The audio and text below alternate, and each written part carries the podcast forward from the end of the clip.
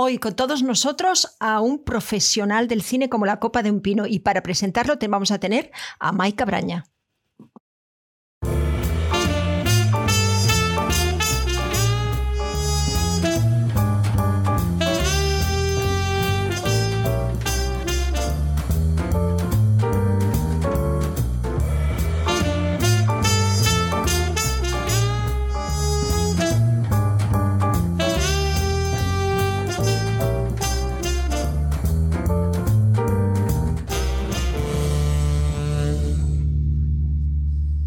Pues aquí estamos. Bienvenidos, Maika, otra vez. Es un placer de tenerte por aquí. ¿Cómo estás? Una maravillosa actriz gallega, amiga, mm, eh, que está con nosotros desde casi el principio de esta aventura en familia de cine y que nos trae hoy a tu invitado, ¿verdad, Maika?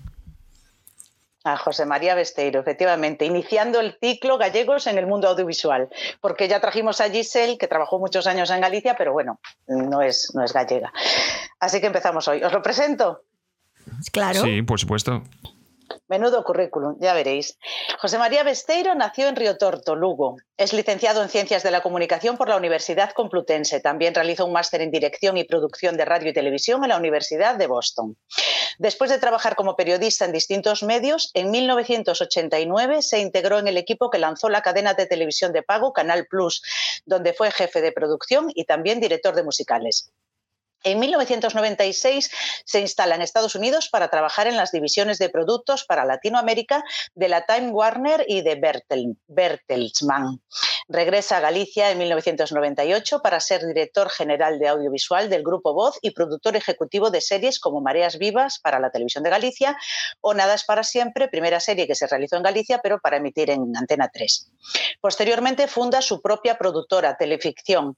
Por un lado, junto a Televisión Española, crea la serie Géminis y por otro lado, asociado con el Correo Gallego, se convierte en productor independiente de series para la Televisión de Galicia, como por ejemplo las dos en las que trabajé yo.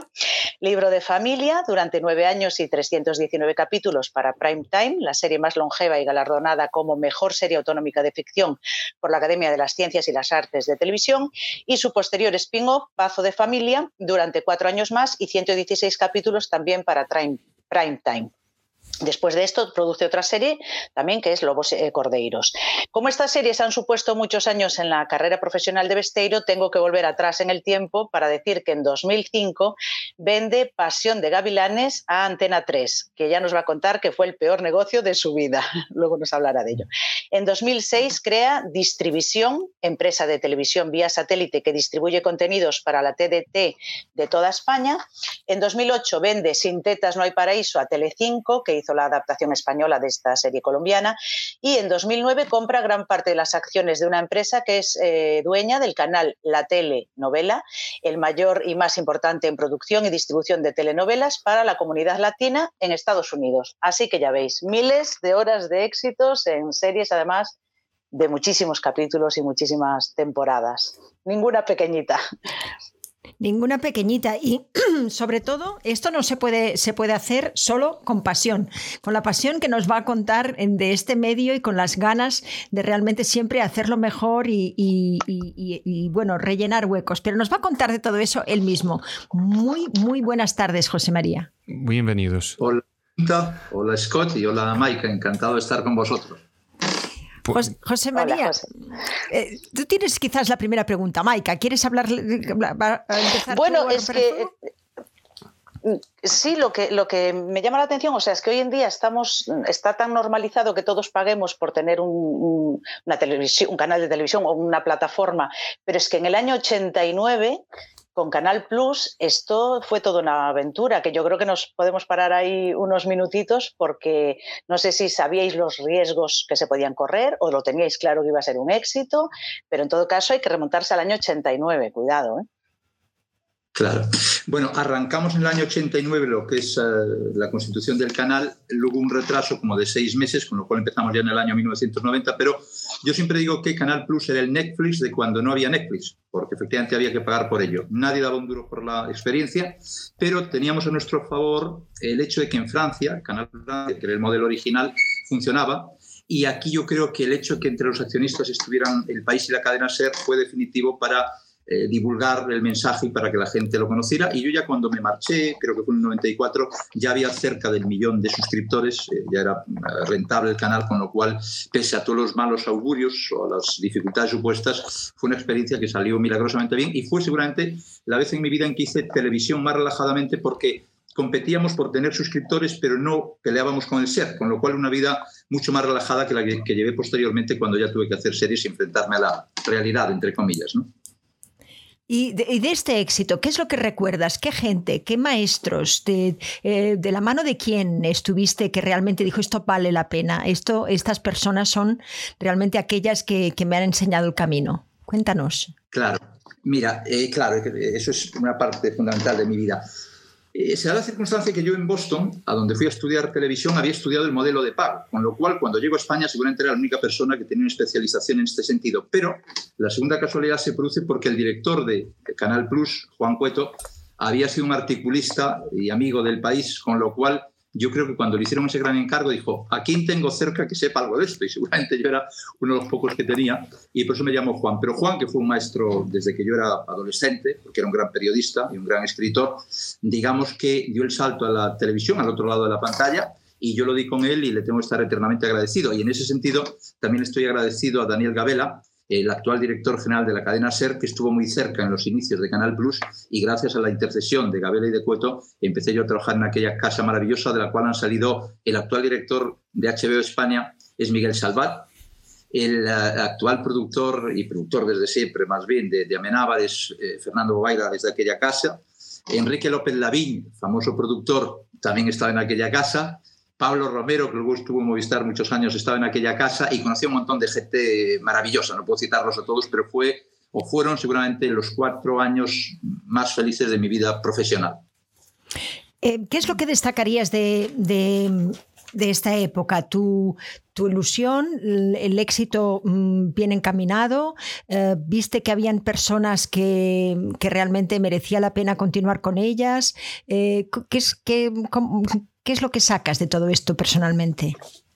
Claro, bueno, aquello era el paraíso, ¿no? Había también, por cierto, mucha gente que venía de TV3, sabes que teníais un gran nivel de producción en Cataluña y buena parte de los fundadores que había allí eran catalanes. También vino un director creativo que estaba en el país, que era David eh, Genial, y yo saqué una enseñanza, además de muchas vivencias humanas que ahora contaré, eh, ¿sabéis que era cuando estaba de moda el 3D? Pues de repente nosotros salimos en 2D, en dos dimensiones, porque era mucho más barato y me di cuenta de que a veces en la vida, gastando menos, eres distinto. Bueno, pues esta enseñanza de guerra de guerrillas me fue muy provechosa para el resto de mis días. Yo estaba más bien vinculado a los programas eh, musicales, o más bien no, vinculado a los programas musicales, exporté a la televisión el modelo de los 40 principales hice también un programa semanal que era del 40 al 1, que era un countdown, como el Top 40 en, América, y luego los domingos también llevé la revista El Gran Musical a la televisión, con la paradoja que luego acabé dirigiendo la revista de papel también.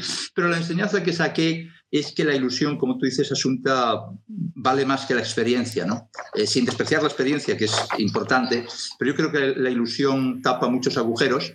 Y luego, decías también al principio, y me quedé con la copla, hablabas de la pasión la pasión es básica, pero yo creo que también en este oficio, además del oficio, es básica la suerte. Yo soy un tío muy afortunado con una flor en el culo que la sigo teniendo. Y entonces cuando hablamos de 15.000 horas, y realmente yo creo que solo he hecho una serie pequeña, Caseiros, que no funcionó, el resto han sido todos grandes éxitos, pero curiosamente, fíjate, esta paradoja está bien porque estamos con gente del medio. Curiosamente, la única serie que fracasó fue aquella para la cual hice cinco pilotos. Antes de elegir esa serie hice cinco pilotos, me gasté una pasta gansa, porque efectivamente me había ido bien, y curiosamente fue la única serie que fracasó. De manera que la suerte eh, es definitiva en este negocio y luego nadie tiene la fórmula Coca-Cola. Y eso es un poco la, conclusión. ¿no? Es un poquito como, como en el momento que piensas que, no te preocupes, todo va a estar bien. Entonces, ¿qué pasa? ¿Sabes? E, e, e, es, como alguien que está por ahí en un nube diciendo, ahora piensa. Es cuando yo, yo, tengo esta experiencia cuando alguien me dice, sí, vamos a hacer un vídeo viral. Entonces estoy como, ah, sí. ¿Sabes? Este, esta idea de que vamos a hacer algo que todo el mundo quiere ver. Es que estuvimos hablando con Enchufe TV en Ecuador y ellos tienen 25 millones de seguidores, ¿sabes? En todo el mundo, en YouTube. Entonces, preguntando cómo han llegado allí, es que realmente fue un accidente que de repente fue súper popular en Rusia, un vídeo suyo y esto casi infectado todo el algoritmo y ha llegado donde están ahora, con el 25 millones. ¿Cómo, ¿Cómo, lo ves ahora? Porque yo, yo, yo, yo veo un, aspecto de eso, es de convencer a la gente de pagar por la tele em, en aquel día, ¿sabes? Uh, vaya, 30 años atrás, ha sido un poquito como, ha tenido que ser como Netflix, HBO y todo eso. La diferencia es que la gente no ha tenido un buen 15 años de piratería. Claro. Bueno, nosotros teníamos yo creo que dos argumentos básicos. Uno, ofrecíamos cine sin cortes, pues sabéis que todas las televisiones emitían las películas sin cortes, entonces este era un argumento definitivo. Y luego también empezamos a hacer las primeras retransmisiones de fútbol con, con 15 cámaras o con, con muchísimas cámaras. Entonces, eso, más los toros, que era también otro segmento muy fragmentado, polémico ahora, pero en aquella época menos, eh, en fin, discutido, pues sumando audiencias fraccionadas, ¿no? La televisión de pago en aquella época era por audiencias fraccionadas. Si tenías 500.000 del fútbol, si tenías 300.000 del cine, si tenías 200.000 de los toros y si tenías 500.000 del golf, tenías un millón y medio. Pues dando lo que no se podía tener de otra manera o se podía tener en peores condiciones, yo creo que conseguimos que un montón de gente se fijase en nosotros. Luego, en la medida en que lo que dábamos efectivamente tenía calidad y era distinto, eh, yo creo que esa fue la clave del éxito. ¿Cómo, ¿Cómo, dirigisteis eh, las audiencias? ¿Cómo hicimos? Porque en, aquel entonces, mm, corrígeme si, si no, mm, si, fin, si no, no lo sabía o no lo sé, em, se hacían pocos estudios de mercado, ¿no? Em, realmente no habían, mm, no han habido muchos em, números, digamos, fidedignos de, audiencias, eh, ¿no? Las, cifras las decían mucha gente de diferente manera. Em, entonces, eh, estos estándares de digamos, de qué es lo que tenemos que hacer para conseguir algo, ha sido un refinamiento también de entender un poco a esas audiencias que quizás antes, al haber solamente una televisión, pues bueno, claro, eh, no, y nos importaba menos. Entonces, esa transición, ¿cómo la has visto y quién has visto que, em, que realmente eh, sabía de audiencias y cómo se ha hecho ese cambio?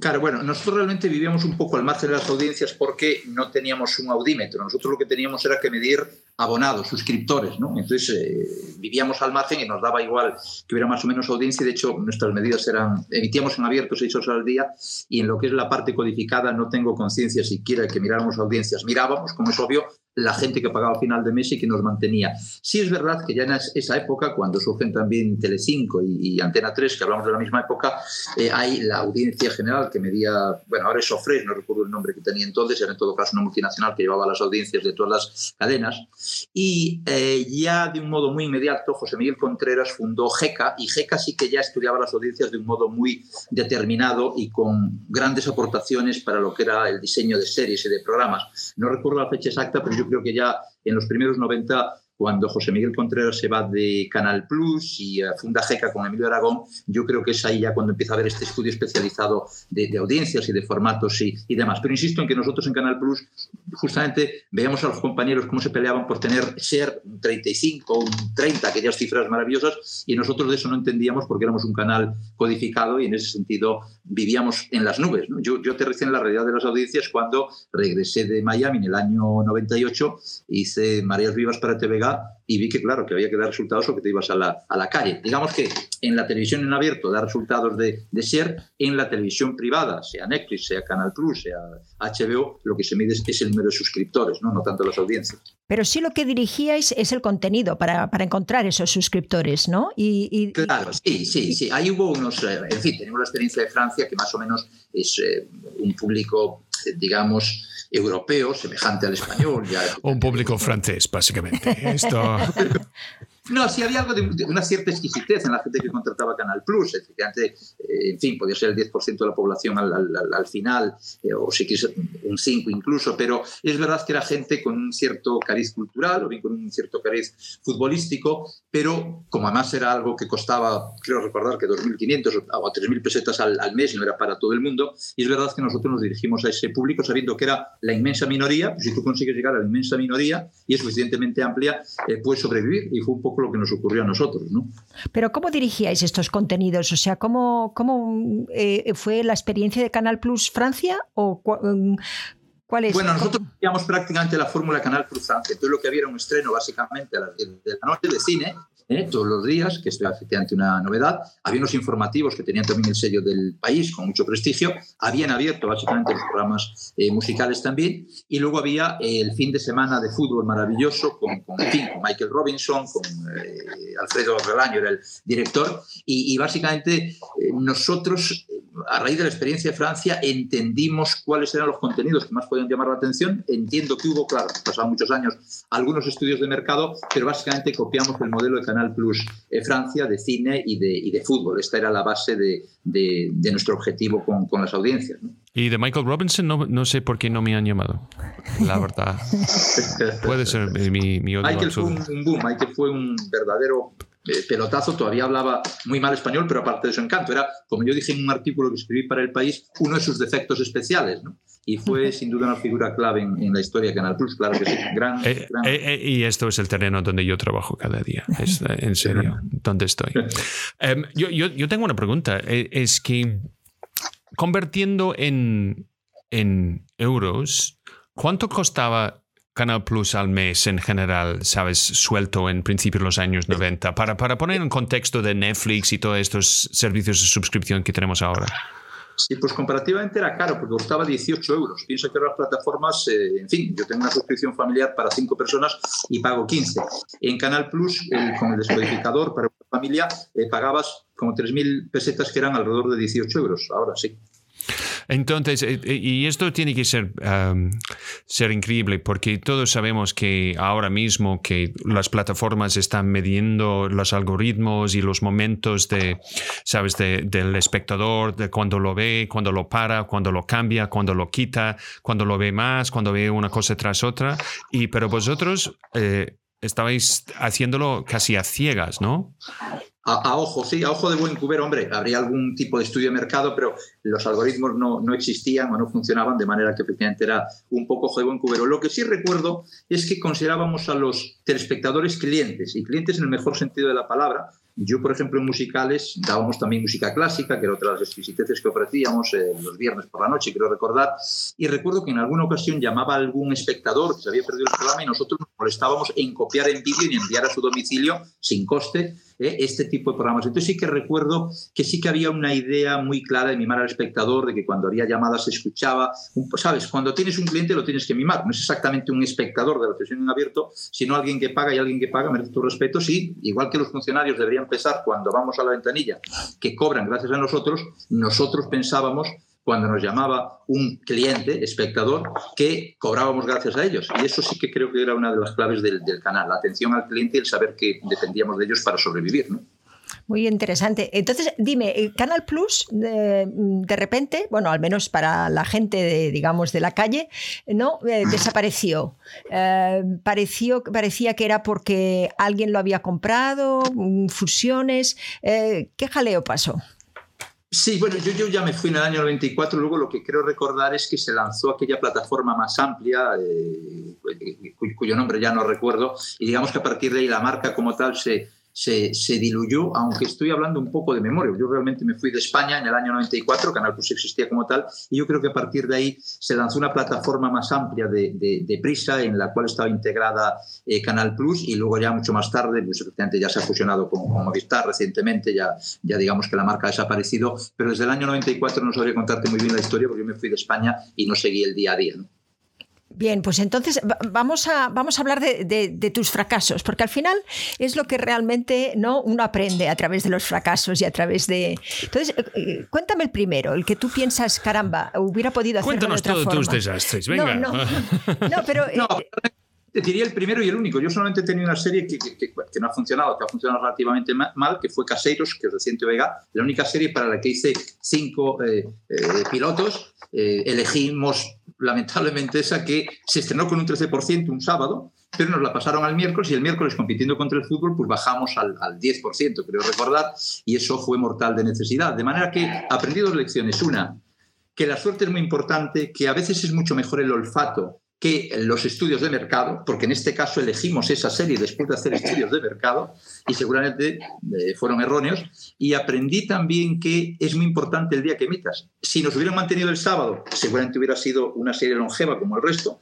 como nos pasaron la emisión del sábado al miércoles que había fútbol enfrente, tú eres tan bueno como lo que tienes enfrente. De manera que en televisión hay otra norma que yo aprendí que es definitiva, que es cuando algo funciona no lo cambies de sitio. Seguramente el error de los programadores de la televisión de Galicia en aquel momento fue pasar la emisión del sábado que funcionaba al miércoles. El miércoles nos enfrentaron al fútbol y fracasamos. Y en televisión, pues, eh, decirlo, pero el resto han sido éxitos rotundos, eh, hasta Lobos y Corderos, que fue la última serie que hicimos, eh, corta porque era un presupuesto alto y ya no se pudo prologar, pero acabamos en un 11,6 en una tele que tenía un 9%, un 10%, de manera que el resto fueron éxitos. Y este fue un fracaso en el que aprendí, en resumen, dos cosas. Que la suerte es importante, hay que confiar en el olfato a veces más que en los estudios de, mercado y que es muy importante no solo lo que tienes, sino contra quién compites. ¿no? Esa es la gran lección. Entonces, cuando, cuando, cuando ves, por ejemplo, um, Netflix, HBO, tú ves un poquito el ADN de... HBO es, ¿sabes? es antiguo. Um, y HBO, HBO siempre veo, ¿sabes? Lo más parecido al, a la evolución de Canal Plus.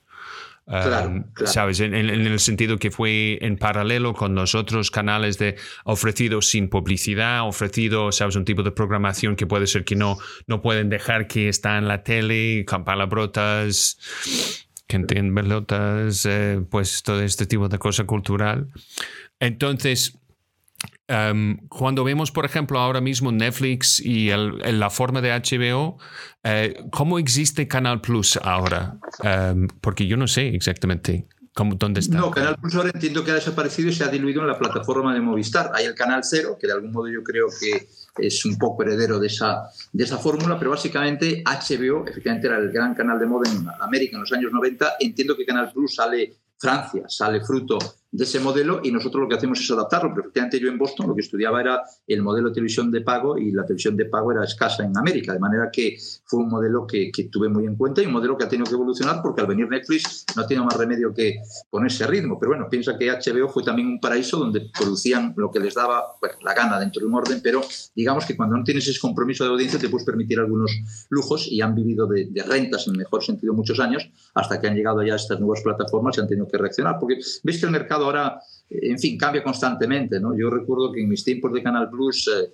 en fin, eh, la cadena SER y el país eran, eran dioses y a día de hoy, ya con la llegada de las plataformas y con la llegada, en fin, de, los medios digitales, se van diluyendo y tienen menos importancia, de manera que yo he vivido en, mis 40 años eh, imperios que han pasado del, todo a, a, casi nada, ¿no? Y esta es otra de las grandes enseñanzas, saber que puedes estar arriba y abajo, esto lo sabemos muy bien vosotros y, yo, ¿no? Porque estamos en un medio que es absolutamente cambiante, ¿no?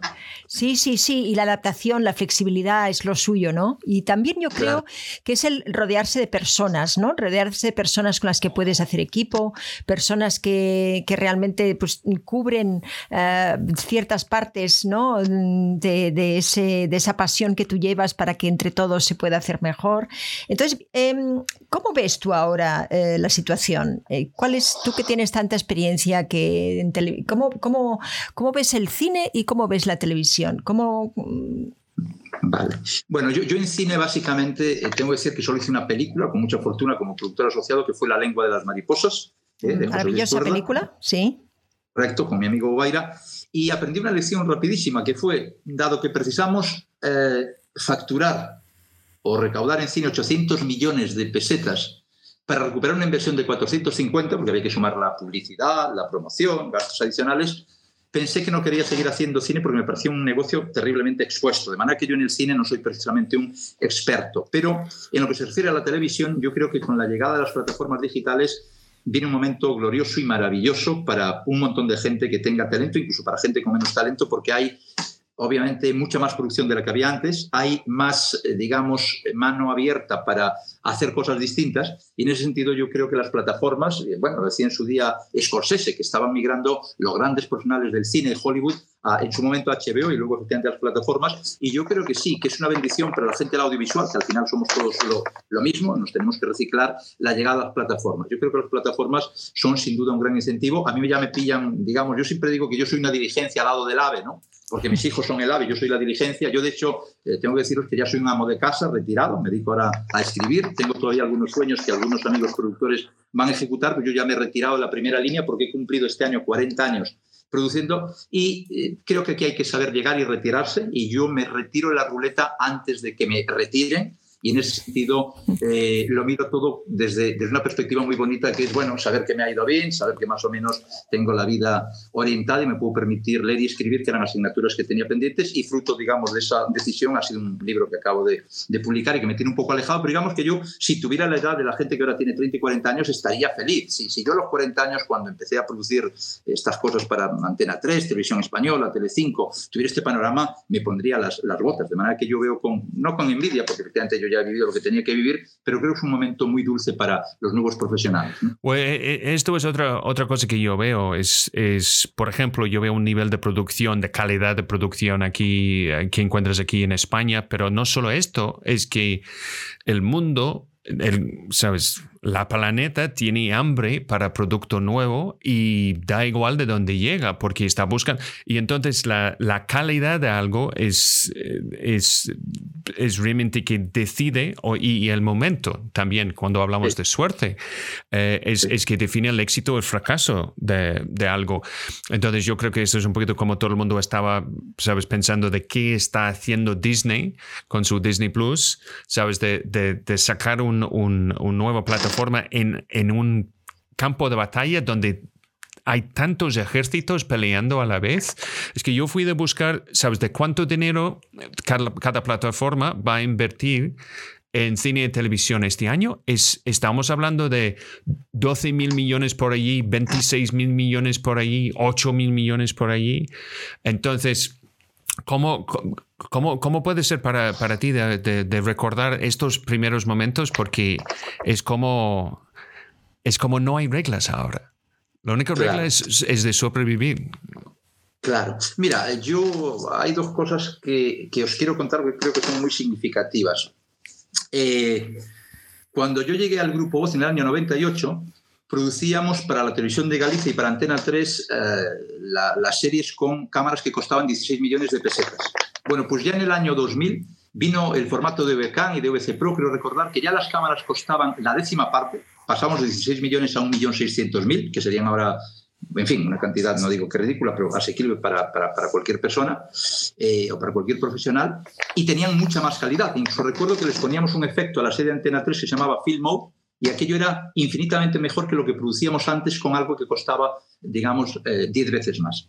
Esto para mí fue un dato definitivo en, en, la historia de mi vida y ahí empecé a ver y a darme cuenta de que la tecnología se iba a abaratar tanto que cualquiera podría competir eh, teniendo talento. Bueno, pues a día de hoy mis hijos, que se dedican a, al mundo del espectáculo, son muy jóvenes todavía, pero, pero digamos que son de guerrillas, hacen videoclips por 3.000 euros que antes costaban 300.000. Entonces, lo que yo tengo claro a día de hoy es que han bajado los estándares de calidad. Ya sabéis que YouTube admite estándares incluso amateur si hay un cierto talento, pero eh, mis hijos, eh, creo que ya el siguiente clip, eh, no, el siguiente lo van a hacer con su teléfono móvil, con una calidad muchísimo mejor de lo que yo producía hace 10 años con más medios. Y eso yo creo que marca un antes y un después en el sentido de que se democratiza el acceso a la producción. Yo tengo un ejemplo que cuando yo era niño, para tener un grupo musical tenías que ser un niño de papá. ¿no? Efectivamente, para tener un amplificador, una guitarra, algo por ahí. Yo también tuve un grupo. Pero en todo caso, aquello era para, para eh, una élite. A día de hoy, ya sé que mil euros no los tiene cualquiera, pero si uno se empeña en ahorrar, porque sus abuelos le van dando dinero y sus padrinos, y efectivamente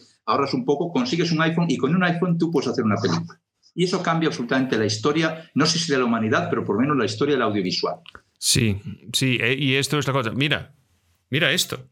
Sí. ¿Sabes? Es, eh, eh, la idea que, que, que, ¿sabes? Estáis perfectamente iluminados, no como yo. Dais una imagen de Hollywood y esto se hace con unos medios, efectivamente, Que se pueden comprar en Amazon. Sí. Efectivamente. Y como decimos... Es una gran diferencia. De manera que el talento, eh, eh, yo vería perfecta. The more you know. Sí, The more you know. Eh, Tú dirías, perdona, perdona, mm, No, no, que, que- cuando ya me habló eh, Mai- Maika de, de vosotros, eché una ojeada a lo que hacéis, digo, bueno, esto es de nuevo maravilloso, porque esto que antes sería un late night en América, que podía ser de la radio televisión, hecho con un montón de medios, ahora estamos aquí tranquilamente con unos medios mínimos, hablando y conversando, y llegamos a las personas que sé, pero podríamos llegar a dos millones. Bueno, tecnológicamente ya no hay ah, límites, lo que hay son ideas mejores o peores, que comunican mejor o peor, que tienen mejor o peor fortuna, pero esto cambia la historia del audiovisual. Yo, yo, yo, creo, yo creo que esto es parte del clave de que estás diciendo. Es, es, es el tema es, es el contenido que es, es el rey. Sabes, a veces mejor, a veces peor, pero cuando tienes un streamer en, en Twitch que tiene más público que todos los canales de, del Estado eh, de España, sabes, que tiene más audiencia combinado por tres horas en un miércoles, eh, los televisiones tienen que preguntar qué están haciendo.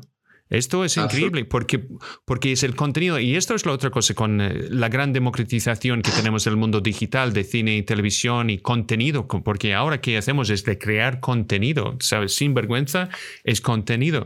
Es que todo el mundo puede comprar un violín, pero no significa que va a saber cómo tocarlo. Y yo creo que eh, esto es una sorpresa porque en vez de las escuelas de cine o televisión de subir y actualizar su formación, la gente tiene otra escuela. Todo el mundo va a la escuela de YouTube ahora. ¿Sabes? Claro. Es que no hace falta ir a una escuela de cine. Sí. Eh, Es que te pongo un ejemplo clarísimo. Mi hijo, bueno, mayor, que no es tan mayor, porque tiene 21 años, eh, quería estudiar eh, producción musical.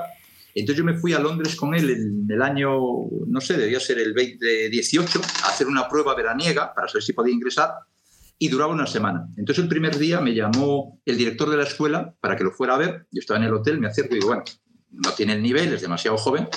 Y me dice, para mi sorpresa, su hijo no tiene nada que hacer aquí. Digo, pero, jo, qué decepción, porque yo pensé que más o menos tenía cierto talento. No, no, que no tiene nada que hacer porque está admitido.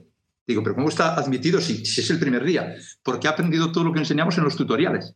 Trabajando en su casa en los tutoriales, él era ya un productor musical junior, pero con un nivel que era fruto de las horas que había pasado en su habitación. Y el pequeño es un editor desde los ocho años porque editando para esas cosas con las que juegan de videojuegos, ¿sabéis que hay aquella norma que dice eh, un autor americano que dice, si tú has hecho 10.000 horas de algo, eres un experto?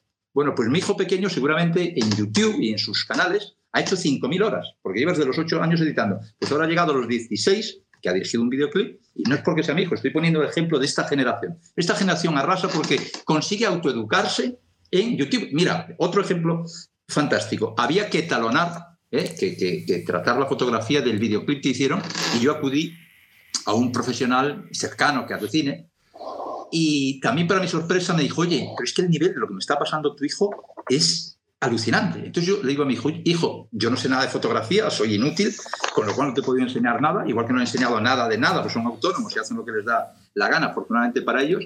Y le digo a mi hijo, ¿cómo has aprendido este tema de la fotografía? Y me dice, papá, en los tutoriales, está todo en los tutoriales. Incluso yo tengo la sorpresa que alguna vez me han enseñado algún tutorial de Drake o de los grandes monstruos de la música donde te cuentan sus secretos. De manera que ahora se comparte todo. Aquello que antes era un secreto, una capilla, ahora está en las redes y esto es para mí el gran milagro. Yo de algún modo, en esta decisión que he tomado de retirarme, está el hecho que me veo superado porque, porque mis hijos a una edad muy temprana me dan muchísimas lecciones. Y os pongo un ejemplo que es también del mundo del, del audiovisual.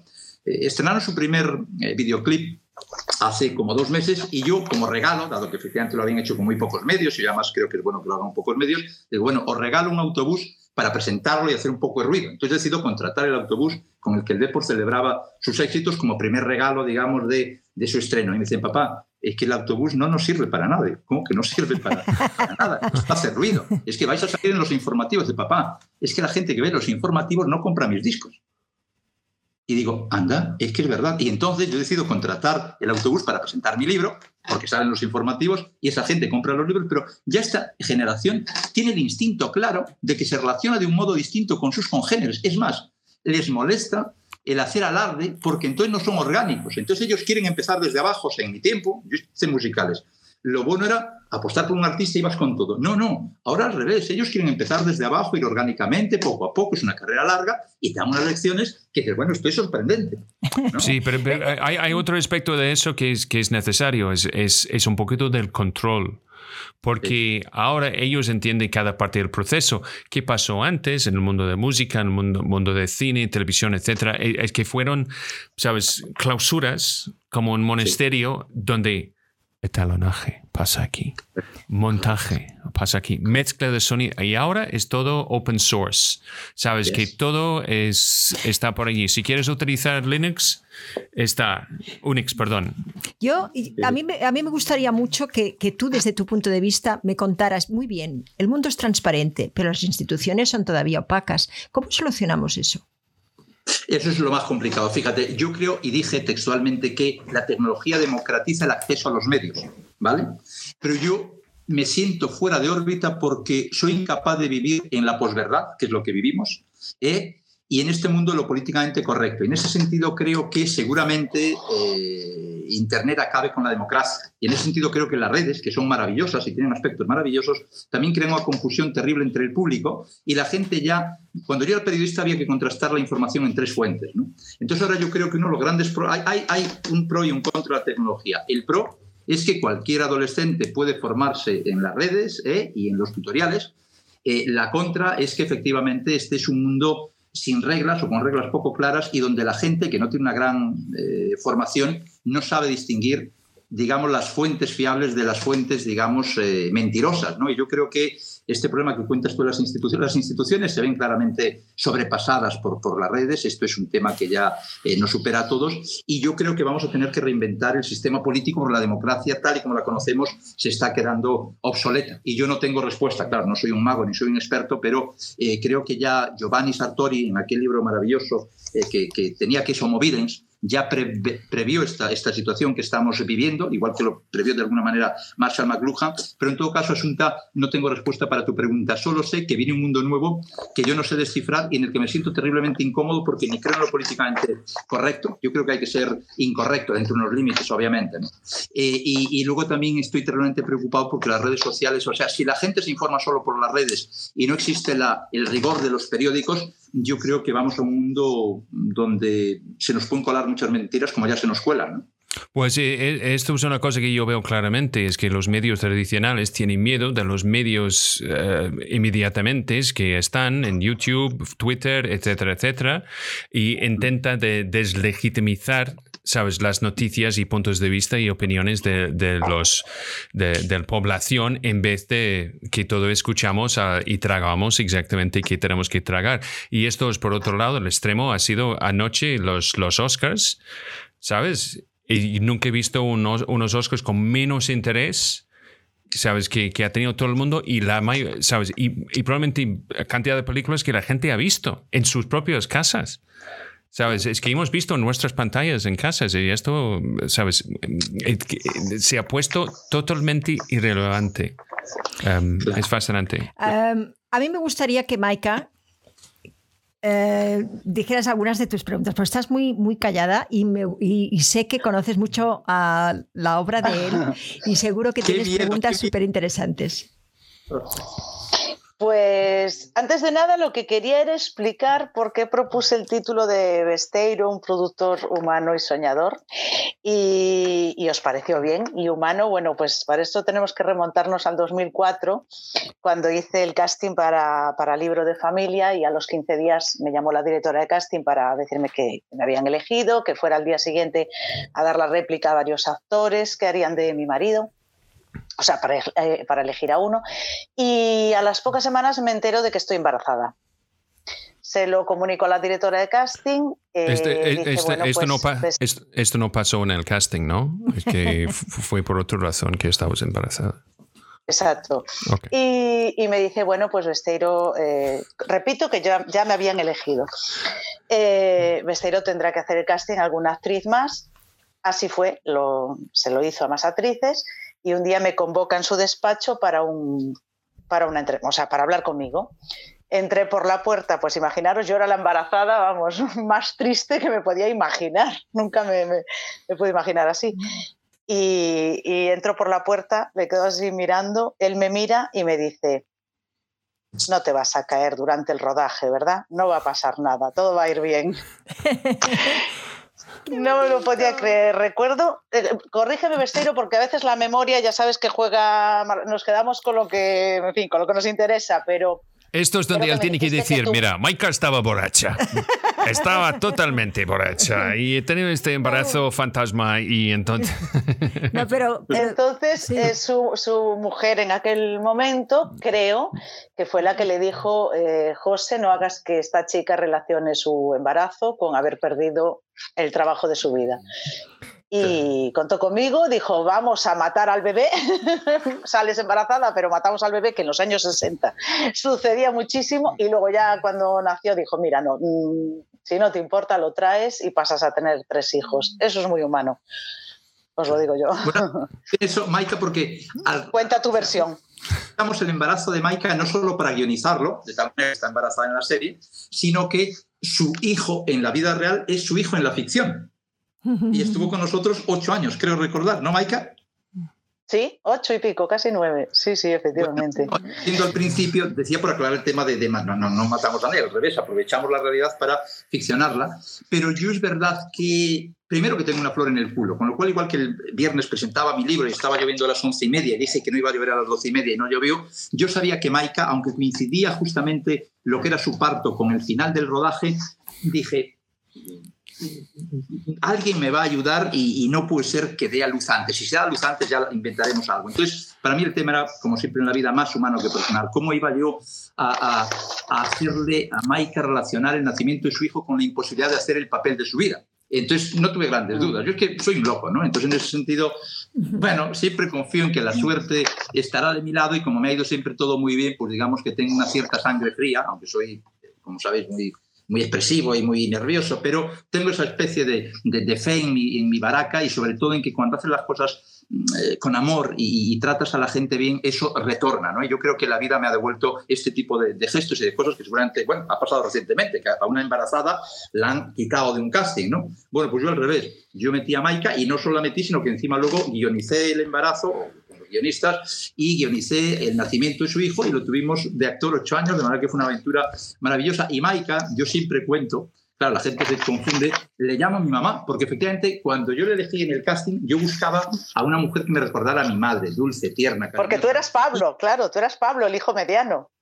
Claro, es decir, yo estaba ficcionando mi vida. Entonces, el que hacía de su hijo, que efectivamente era, era el niño de la casa, era el hijo de Maika, yo era ese personaje de, niño, ¿no? Y entonces buscaba una mamá y Maika era mi mamá porque yo en cuanto la vi dije, coño, esta es mi madre en la ficción, o sea, tierna era, era como mi madre y así fue el caso. No fue muy complicado porque no había otra que, que fuera tan mamá como, como Maika, ¿no? Es que la verdad es que tu hijo ha sido muy enchufado, ¿eh? este... Bueno, pero sí, pero bueno, el mío hacía de pequeñito y ahora estábamos hablando de Pablo, el mediano, el que, el que, eso, el que hacía un poco eso, la, la, la, vida de José. Claro, sí, cuando Maika empieza la, la, serie, digamos que en la serie hay un niño de 8 años, una niña mayor, y este es el tercer hijo que tiene, que es, es el suyo real. Digamos que unimos las tres facetas. Y le pusimos el nombre en la ficción al, hijo mayor de, de Mike, 8 años, como Pablo, que es mi hijo mayor. Porque yo los nombres no me rompo mucho la cabeza, le pongo el nombre a las personas que tengo más cerca. El, ¿Cómo se llamaba el, el, alcalde? Román, que es mi sobrino. ¿Cómo se llamaba el hijo del alcalde? Marcos, que es mi otro hijo. Todo es así. es que era, esa era la parte soñadora, claro, que, de la que estaba comentando yo del título. Y es que esto era casi tu aldea, tu vida, que llevaste a la, pantalla. Y eso es un, sueño hecho realidad. Claro, yo, yo, toda mi vida he firmado José María Besteiro, ¿no? Y mi mamá, se apellidaba Cabanas, Cabana Rego, me decía, oye, está muy bien que firme José María Besteiro, pero es que nunca aparece mi apellido. Entonces, cuando vino esta serie, dije, le voy a llamar a la familia Cabanas. Entonces, la serie eh, es la de la familia Cabanas porque es un homenaje a mi madre y a mis padres y a toda esa generación de la posguerra rural. Esto es una especie Cuéntame Rural, libro de familia, que, que, efectivamente yo conocí muy bien en mi infancia. Y bueno, es una serie basada en mi infancia, en la infancia básicamente de los guionistas y de esta generación que ahora tiene 50 años. ¿Qué, equipo, ¿Qué equipo teníais? ¿Cuatro personas? Pues teníamos un equipo maravilloso, porque yo siempre digo que soy razonablemente inteligente y egoísta y siempre elijo a los mejores porque a mí me encanta delegar. Si tú delegas, puedes vivir muy bien. Entonces, si tú tienes un equipo de gente, hombre, el equipo que empezó Libre Familia ya estaba rodado porque había hecho Mareas Vivas, una serie de mucho éxito en televisión de Galicia, ya había hecho Nada es para siempre para Antena 3, entonces digamos que ya la experiencia del audiovisual gallego tras cinco años eh, tenía pozo y yo digamos que elegí lo mejor de, de lo que había y luego se dio la circunstancia de que casi, bueno, eh, esto es un hecho que conoce Maika, casi todas las directivas de, mis equipos son mujeres, ¿no? Y son mujeres... Es cierto. desde, desde tu mano derecha, Silvia Carnero. Eh, alguien nos está diciendo que no, te escucha muy bien, José. Si puedes poner algún. No, no, no, no. Esto es Instagram. ellos, no, ellos no, escuchan nada. Ah, ellos no escuchan. Claro, porque tenéis que ir, es verdad, a facebook.com barra Serna o a youtube.com barra escuela Serna. Entonces lo iréis mejor. Muchísimas gracias, Instagram. Los instagrameros tienen que mirar a Facebook. Lo siento, es así. Estábamos hablando del equipo femenino del que siempre se rodea Besteiro, encabezado todos los, casi todos los equipos por mujeres, desde su mano derecha Silvia Carnero, jefa de producción, hasta Giselle Janio, que estuvo aquí con nosotros, guionistas. Claro. No, no, el porcentual de, de, mujeres en el equipo directivo es del 80%, siempre lo ha sido, pero yo nunca he impuesto ninguna cuota, es que sencillamente las mujeres que conocí o que trataba eran más eficaces que los hombres o tenía más experiencia, o, nunca tuve el ánimo de, nunca, nunca he vetado a un hombre, igual que no vetaría a una mujer, es decir, yo no creo en la política de cuotas, pero efectivamente siempre tuve equipos eh, femeninos muy amplios en, en, la parte directiva y luego en el resto ha sido un 50-50. Esto lo miré, no lo sabía, lo miré en su momento cuando vino todo este tema de las cuotas y es verdad que hemos tenido equipos siempre muy equilibrados y equipos de gente maravillosa que no mira el reloj, que está entusiasmada, que vive esto con, eh, como un sueño y entonces nada, yo estoy muy afortunado por tener gente muy, muy buena. Es, es, interesante que dices esto, ¿sabes? Después de los Oscars anoche, es porque la, la, mitad de la población de Estados Unidos dice, pues más que la mitad, como 64% no creen los, las cuotas y cómo ha sido influido por la mala prensa de, ¿sabes? De qué ha pasado en, ¿sabes? Entonces, básicamente ha desvalorizado, desvalorizado en absoluto, ¿sabes? El prestigio de los Oscars. Porque ahora no está conectado con que, que, funciona mejor, está conectado con, sabes, de poner checks en, en cajas, que yo creo que es un, un gran eh, no es servicio a, nadie, a nadie en, este momento. Ni a ellos mismos, no, ni a ellos mismos. No, yo, Nosotros hace desde el año 93 que, que, que, yo estoy dentro de la Academia de Cine y, he luchado mucho dentro de la rama de actores porque, porque sí, lo que pasa es que claro, cuando chopas, chocas con una moda, eh, ¿sabes? Eh, mm, te encuentras con situaciones, como dice Scott, a veces hasta casi religiosas, ¿no? En el sentido de, defender algo que, a que les va la vida, el alma y ¿no? Es curioso. Eh, entonces, bueno, pero, pero es, interesante cuando eh, todos estos grupos, ¿no? Para mí, lo más, lo más, eh, lo más interesante es cómo, cómo realmente estas instituciones que hemos creado ahora no nos valen para nada y cómo realmente esas instituciones tienen que adaptarse con la flexibilidad rápida e imposible y totalmente de, su ineficacia en este momento, ¿no? todas las instituciones, academias, asociaciones, Em, cadenas, ¿no? Eh, muy interesante. Y bueno, a vosotros me habíais preparado una sorpresa. Entonces yo ya no puedo resistir más. A ver, eh, ¿qué sorpresa es? Michael, ¿estás embarazada, ¿estás embarazada otra vez? A ver, yo es que esto no es como consigues trabajo, ¿eh? Esto lo sé, pero esto no es, siempre va a funcionar. Mientras así, Bueno, que conste, que, conste que, que conste que ya lo conocí en el 99-2000 haciendo un máster, el máster en, estudios teatrales y cinematográficos por la Universidad de A Coruña y me diste clase, José, ¿te acuerdas? Sí me acuerdo, sí me acuerdo, sí. ¿Te acuerdas de esa época? Nos llevaste a ver el plato de Mareas Vivas, allí dejamos nuestros pequeños currículos todo el mundo y bueno, yo me quedé en Mareas Vivas luego trabajando dos años. Pero a ver, la anécdota esta por lo visto sucedió en un avión, a ver, en el año 87, volando a Nueva York. Desde Madrid. Yo era un joven estudiante que iba a hacer mi máster. Asunta era una maravillosa y famosísima actriz. Compartimos asiento y yo confieso que, enamoradizo como era, ella fue súper amable en ese vuelo, no se acuerda de mí, obviamente, pero aquel galleguito pequeño que iba con ellas llegó a Boston, volamos juntos desde Madrid a Nueva York, pero yo llegué a Boston enamorado. ¡Ah, qué bien, José! ¡Qué bonito! Bueno, yo he tenido... Yo debo decir que he tenido conversaciones en, el avión estupendas, porque realmente, pero, pero sí me acuerdo de dos o, tres que, que, sí, me acuerdo que eh, debía ser uno de ellos, seguro. Y hablamos de que... José, me dijiste que fue como estar en una película. Es que fue súper bonito cuando me lo contaste. No dormimos, hablamos todo el vuelo y yo me imagino que te hablaba, yo había sido manager de Mancio Prada, escribía en El País, tú estabas en aquel momento esplendoroso del cine español de los 80, que sabes que fue una época gloriosa, y, y fuimos cotillando todo el camino caminos súper divertidos y, yo recuerdo aquel viaje, en mis memorias lo voy a contar, lo voy a contar porque efectivamente fue mucho más grande de lo que ahora cuento aquí, pero en todo caso, Asunta, sí me sorprendió tu humanidad y tu sencillez y, es verdad que fue un viaje mágico para mí. Pues qué bien, porque yo pensaba que en el 87 no era muy humana. Pues, pues conmigo lo fuiste absolutamente. Yo creo que tú fuiste menos humana en rodajes. Eh, sí, no, de verdad. Ah, puedes... No, ¿sabes qué pasa? Sí, no, no, Didi, José. No, la Asunta, por lo menos, que viajó a mi lado en aquel eh, avión de, ya, no existe ahora, como ya era aquella línea americana que quebró, no, no recuerdo, en todo caso, en aquel avión gigante. Eh, Panam, ¿sería? No. ¿eh? Panam, Panam. No, era, no, no, no, uno que quebró que ahora mismo no recuerdo, bueno, da igual. TWA, probablemente. TWA, la TWA.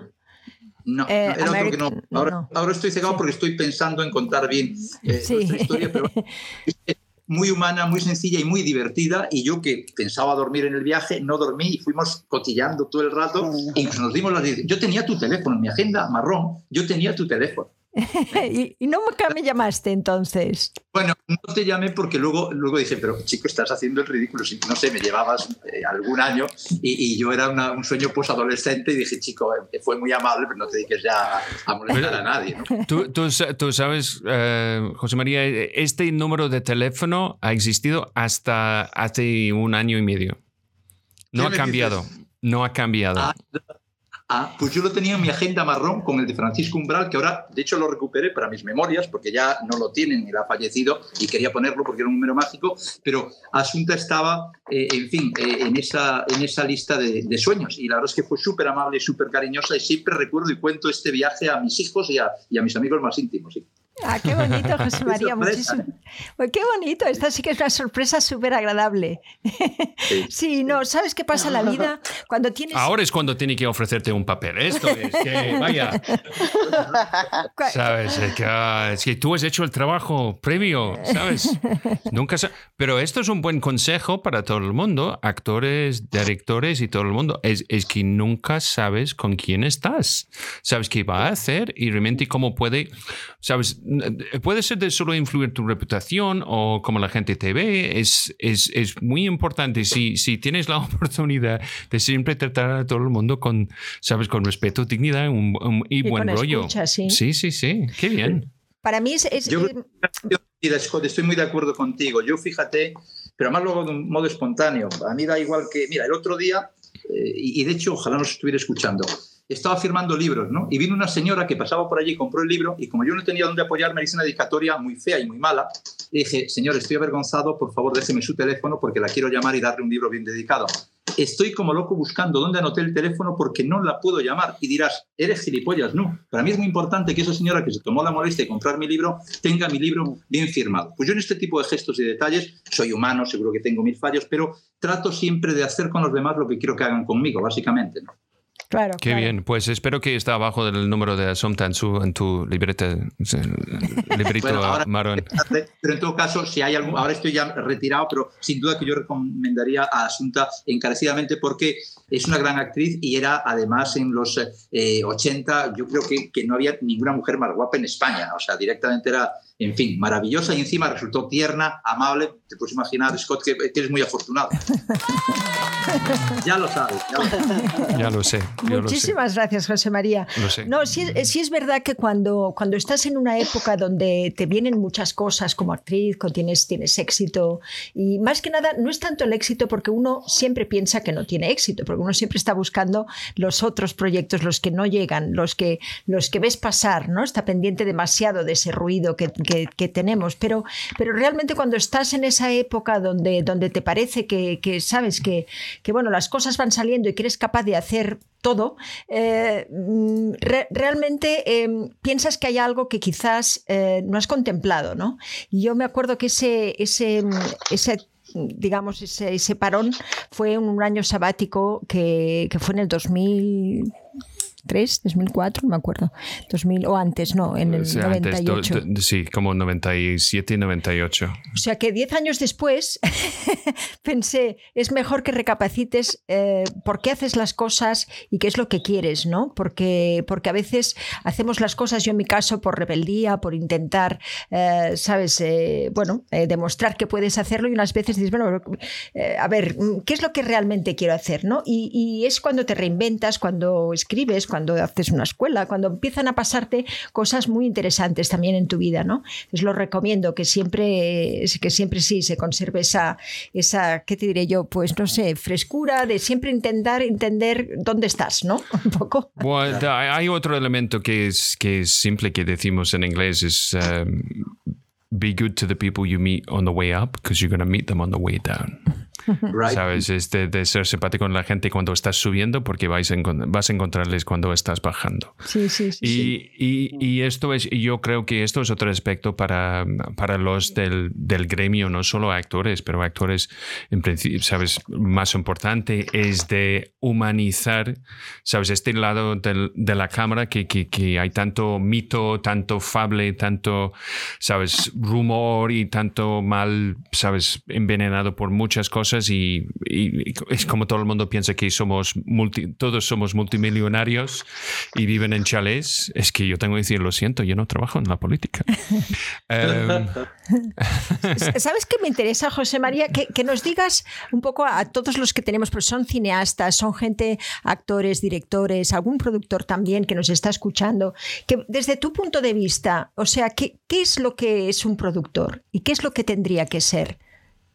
Claro. Bueno, el productor clásico, tal y como lo conocíamos, lo que hacía era sumar talento, ¿no? Eh, yo, de hecho, aunque soy eh, autor, de, hecho, bueno, voy, voy, a enseñar solo un segundito mi libro, ¿vale? Como sí, sí, por Dios, ¿cómo se llama? un hombre... un hombre que parecía a Cunqueiro. Luego, si queréis, hablamos algo de él, pero... Sí, sí, por Dios, sí. Sí, aunque yo soy eh, autor, yo digamos que siempre he buscado los mejores guionistas porque yo no soy un buen escritor de cine ni de televisión. Entonces creo que había una frase de eh, Eugenio II que dice, tus límites son tu riqueza. Entonces, si tú tienes a alguien que lo puede hacer mejor que tú, no lo hagas tú. Deja tu ego en casa, luego tiene que caber en una caja de cerillas y contrata a alguien que lo haga mejor. Entonces, digamos que yo, en mi caso, en mi faceta de empresario, me olvido del autor y me he dedicado a sumar talento y a contratar talento. La mejor directora, el mejor guionista, los mejores actores, los mejores técnicos, y yo creo que el eh, productor tradicional se asocia con esta figura. A día de hoy ya se impone el showrunner frente al eh, productor tradicional y ya el showrunner es el hombre que guisa, que escribe, que puede incluso dirigir, porque luego la parte, digamos, operativa es muy sencilla. Si tú tienes un buen jefe de producción, te dan todo hecho. Pero yo sí que creo eh, que es un gran acierto y es una buena cosa para el cine que los guionistas tomen el poder ¿eh? Y en ese sentido creo que esta evolución la provocan las plataformas y creo que es un buen cambio porque ellos mejor que nadie saben hacer su sueño realidad y sin duda lo pueden hacer mejor sin intermediarios. En ese sentido he sido intermediario durante muchos años, creo que con cierto criterio, pero yo sí que creo que es bueno este desplazamiento que está habiendo de los productores como yo, que ya son eh, gente que suma talento, pues que se vayan a su casa, que es lo que yo hago, y que llegan los guionistas y los showrunners a mandar en este negocio. es el cambio fundamental que veo. ¿no? Y dices guionistas y, directores que escriben o cómo, dónde claro, sitúas? Que escriben. Sí, yo, a ver, yo, creo que un director es muy importante, pero yo creo que la figura del guionista ha estado muy minusvalorada y yo creo que la cabeza de los guionistas, por supuesto que luego hay que darle forma, hay que tener sensibilidad para dirigir actores y sin duda es una parte muy importante, pero yo creo que los eh, guionistas eh, fueron los grandes abandonados, los pobres del eh, negocio y en ese sentido a mí sí que me gusta que se les ponga arriba, por menos al, menos, al mismo nivel que los directores y que efectivamente se les reconozca su valía y se les pague como, como tales.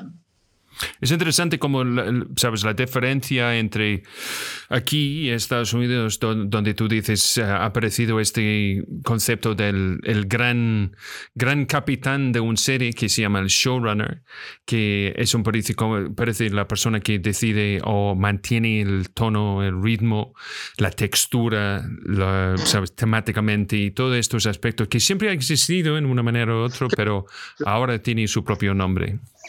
Claro, sí, sí, esto no dejan de ser los directores que escribían sus guiones. Es, ¿Qué ocurre? Efectivamente, en la televisión esta figura estaba mucho más diluida. Yo creo que ahora las plataformas apuestan sobre todo por showrunners y básicamente yo creo que el 80% de las cosas que hacen eh, tienen que ver con, eh, con, esta nueva política. Pero efectivamente el, director que escribe sus guiones ha existido desde, siempre, pero había existido también el gran director que encargaba los guiones y que era Dios y se olvidaba el guionista. Yo creo que los guionistas son una parte fundamental y clave. En, sin guionistas no hay buenas películas. Es imposible hacer por muy buen director que hagas una buena película y un mal guion. Sin embargo, es más fácil hacer una película buena con un buen guion y con un director regular. sí, pues eh, eh, parece, parece que el director, que es eso que has dicho tú, eh, recojo lo que has dicho tú de ese Dios que teníamos, que era el que, que mandaba en todos, eso se ha perpetuado también en las escuelas, ¿no? O sea, en las escuelas de cine, los directores parecía que menospreciaban a estos guionistas y que realmente ellos eran capaces de un poquito de todo, ¿no? Ese rescatando también lo que has dicho antes, de eso de mm, ¿no? dar trabajo a quien realmente, el trabajo quien realmente lo puede hacer mejor, eh, em, ¿no sería eso un poco eh, por donde podríamos, eh, digamos, encuadrar la calidad? Sí, yo creo que sí. Yo creo que cuantos menos intermediarios haya, mejor funcionan las cosas. A ver, algunos son imprescindibles, pero es un poco el caso que te cuento de la música también. Antes un artista precisaba una cadena larguísima de, gente y de personales para llegar al público. Ahora hay chicos que desde su casa tienen miles de seguidores grabando sus clips y haciendo sus canciones. Pues yo creo que el contacto directo entre el creador y el público, el evitar escalafones, el evitar intermediarios, es beneficioso para la industria y para el público en general. Y esto, esto es otra cosa que yo creo que es parte como estamos con Patreon. Eh, Patreon, eh, entre otras cosas como uh, Subscribe Star y hay varias otras maneras que, que, la gente puede apoyar, ¿sabes? Creadores en una, en una manera directa, ¿sabes? Porque, eh, mira, yo voy a utilizar esto para decir patreon.com para Sontaserna, tú puedes ir y hay otras cosas que puedes encontrar y todos los niveles que existen. Pero ¿qué pasa? Es es, ha, cambiado un poquito y la distancia entre la persona, ¿sabes? El actor, el músico, ahora es instantáneo. ¿Sabes? esto, esto ha desaparecido. Entonces, antes el objetivo fue de poner el actor, el artista o cualquier persona tan, tan lejos. Ahora el objetivo es de ponerlo más y más cerca ¿Sabes? Porque ¿qué queremos hacer? ¿Sabes? Esto es un poquito como el error que han hecho muchos actores en España de meterse en la política. Es porque la persona que, para cada persona que está contigo, hay cinco que están en contra.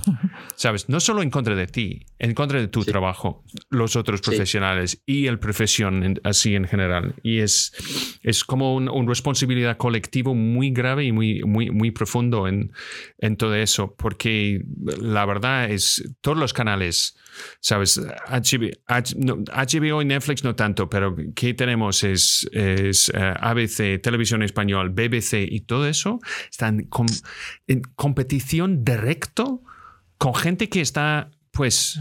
Haciendo contenido. En su casa.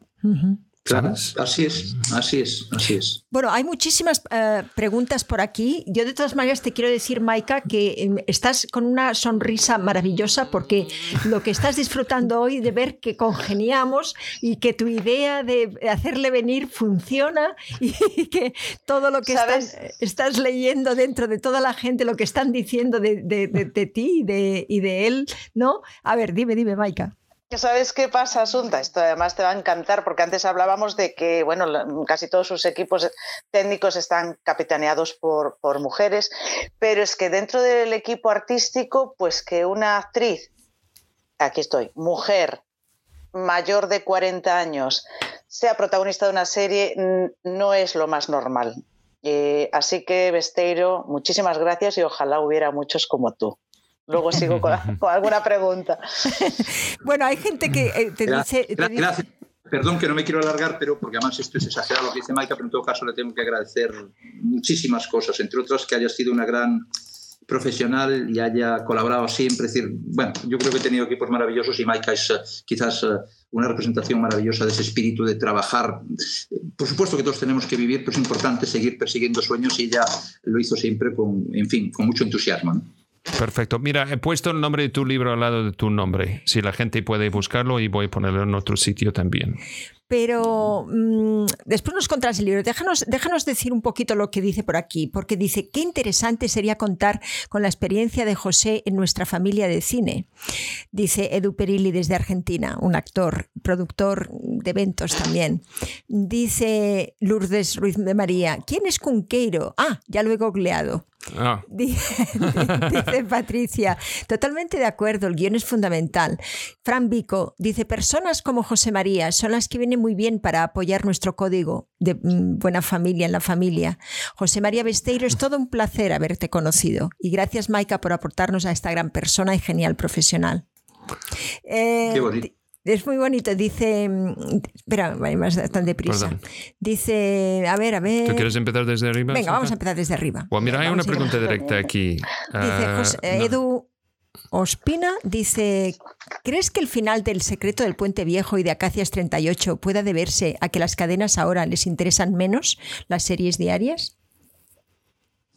Uf, una pregunta muy complicada. ¿Sabes qué ocurre? Este tipo de preguntas, a mí me gusta ser serio y riguroso. Y como no tengo información de primera línea, porque ya estoy, digamos, fuera del mercado, me resulta complicado de, responder. En todo caso, eh, las cadenas, y esto lo digo con conocimiento de causa, van a atender más en el futuro a hacer espectáculos ¿eh? y hacer deportes y hacer programas de entretenimiento que hacer cine y series, porque el cine y las series ya están efectivamente en las plataformas de pago. Entonces, esta es una eh, tendencia futuro clara. Ignoro si en las series diarias ocurre lo, lo mismo, pero esta tendencia es obvia, sí. Entonces, los tantos por cientos que tenemos que tienen que invertir en cine español, eso también se tendrá que revisar dentro de muy poco. Claro, yo creo que sí, que todo va a tener que adaptarse a la, realidad que nos eh, supera, ¿no? Y en ese sentido hay normas que seguramente haya que cumplir, otras que estén muy por debajo de lo que deberían ser y otras que quedarán ridículas y obsoletas, ¿no? Esto está cambiando tan rápido que resulta muy difícil prever el futuro, ya no digo 10 años vista, a 5. Sí, sí, nada, ha pasado mañana, es que... Bueno, no, no solo esto, es, es, que, es que el objetivo no es que Netflix compre tu película o Amazon compre tu película, es, es que ellos hacen tu película. Esto, eh, eh, y, todo el mundo piensa que oh, Netflix va a comprar mi, va a poner mi película en Netflix y que, que no. ¿Y cuánto, cuánto piensa que van a pagarte para hacer eso? No, es, es, es, porque el nivel de producción en cine y televisión en, en, en, las plataformas es exactamente igual que encuentras en, en televisión. Pues mira, qué tontería de decir eso cuando pensamos en algo como Juego de Tronos que puede gastar 90 millones en un capítulo.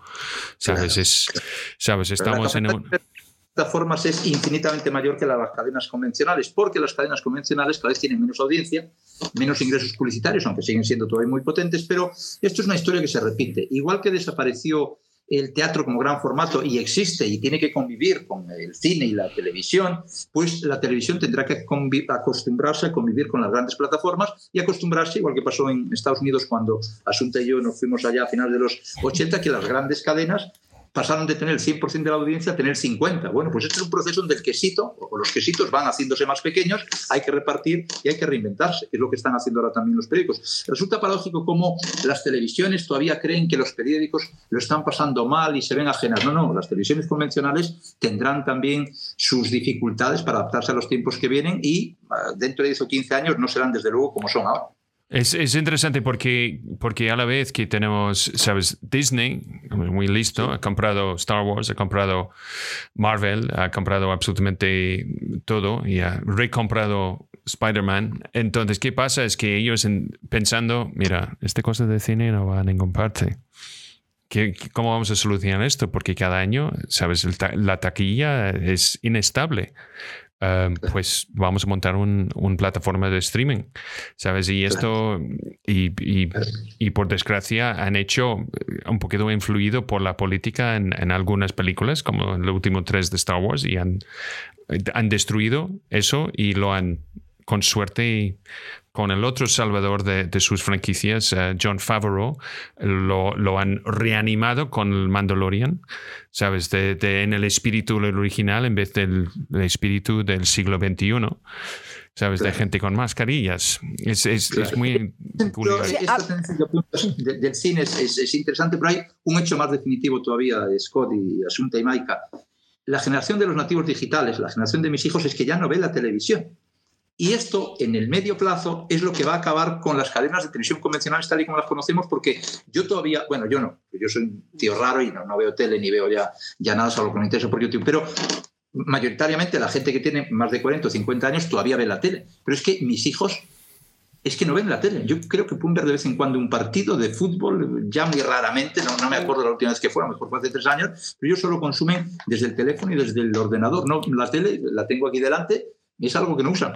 Es, es, es, fascinante porque vemos la tele solo cuando estamos en hoteles. Sí. Y lo vemos como, pero de ver la tele en España, cuando estás en España, es como ver la, ver la tele de otro país. Porque la mayoría es, ¿la gente ve esto? ¿La gente tolera, tolera esto? Sí. ¿Sabes? Porque antes que tú has tenido que esperar y verlo y tragar toda la publicidad que hay, sí. y ahora, ¿dónde está el botón de saltar anuncio? ¿Dónde está? Claro, claro. Igual que los niños pequeños cuando tocan en la pantalla y creen que va a pasar la página, es un poco ese Eso es, eso es. Sí, sí, sí.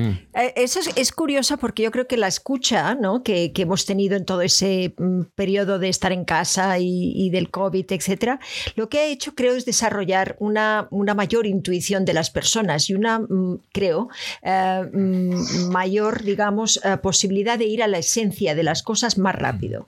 Me refiero mm. que eh, eso lo notamos mucho porque nosotros cuando hemos empezado a comunicar con estos, estos 200 y pico de directos, hemos visto que cuando hemos empezado a preguntar el por qué estas personas seguían enganchadas a nosotros, ha habido varias, varias cosas. Es porque tú estás tan tú estás súper guapa, no, esto. esto es Gracias. Tenemos José María lo entiendes, aquí José testigo. María, ¿no? Lo entiendes, ¿no? ¿Sabes? Sí. Perfectamente.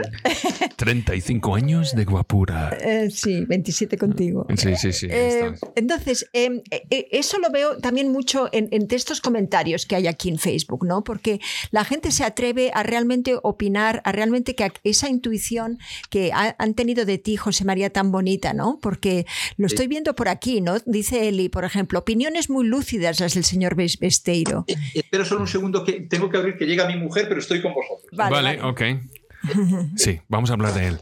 Pues mira, mira. En, en, Ahora que no está. Mira. Qué bonito, Maika. Me ha gustado muchísimo que lo trajeras. Eh, está Gracias. estupendo. Hola, hola, hola. Sí, oh, sabía oh, mira, que os iba a encantar. Pues nada, nada. Sí, sí, eh, sí. sí. pues eso.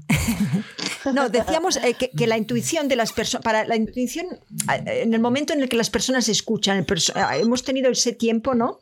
De, de, de, ver que realmente la intuición no nos engañaba.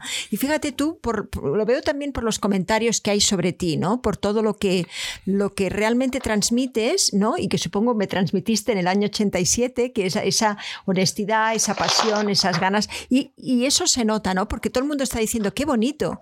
Opiniones muy lúcidas las del señor ¿no? Dice, 17 años atrás ningún productor se hubiese atrevido a seguir adelante con una actriz embarazada, humano, pero también valiente. Ya, pues mira, Leticia Dolera. Um, bueno, sí, esto es otra cosa. Uh, sigue un poquito bajando para que pueda ver, ¿no? O sea, es, es interesante. Fíjate, um, a ver, más hacia abajo. Mm, eh, no, dice, es una lástima enorme que te Samira, hayas... Samira, Samira, sí. ¿Es ¿De gallega? dónde? ¿Es gallega? Samira Ganay dice, es una lástima enorme que te hayas retirado, Besteiro, porque para muchos y muchas eras una esperanza de cumplir esos sueños. ¿De verdad no te pican aún las ganas de producir? ¿Y si apareciese un proyecto que te sorprendiese? ¿Habría alguna remota posibilidad de verte de nuevo cabalgando? Mira, es como la mafia, es que tú tienes que salir, but they keep bringing you back in. Claro. Es que te no, tengo muchos amigos y siento decepcionarlos, pero yo creo, y lo digo con honestidad, eh, tú solo puedes hacer las cosas cuando te apasionan, ¿no? Y yo creo que he sentido pasión por este negocio hasta hace dos años, pero yo creo que llegó un momento en que después de llevar 40 años ya trabajando, sentí que tenía otras asignaturas que cumplir, sentí que no había leído lo suficiente, sentí que no había escrito lo que tenía que escribir.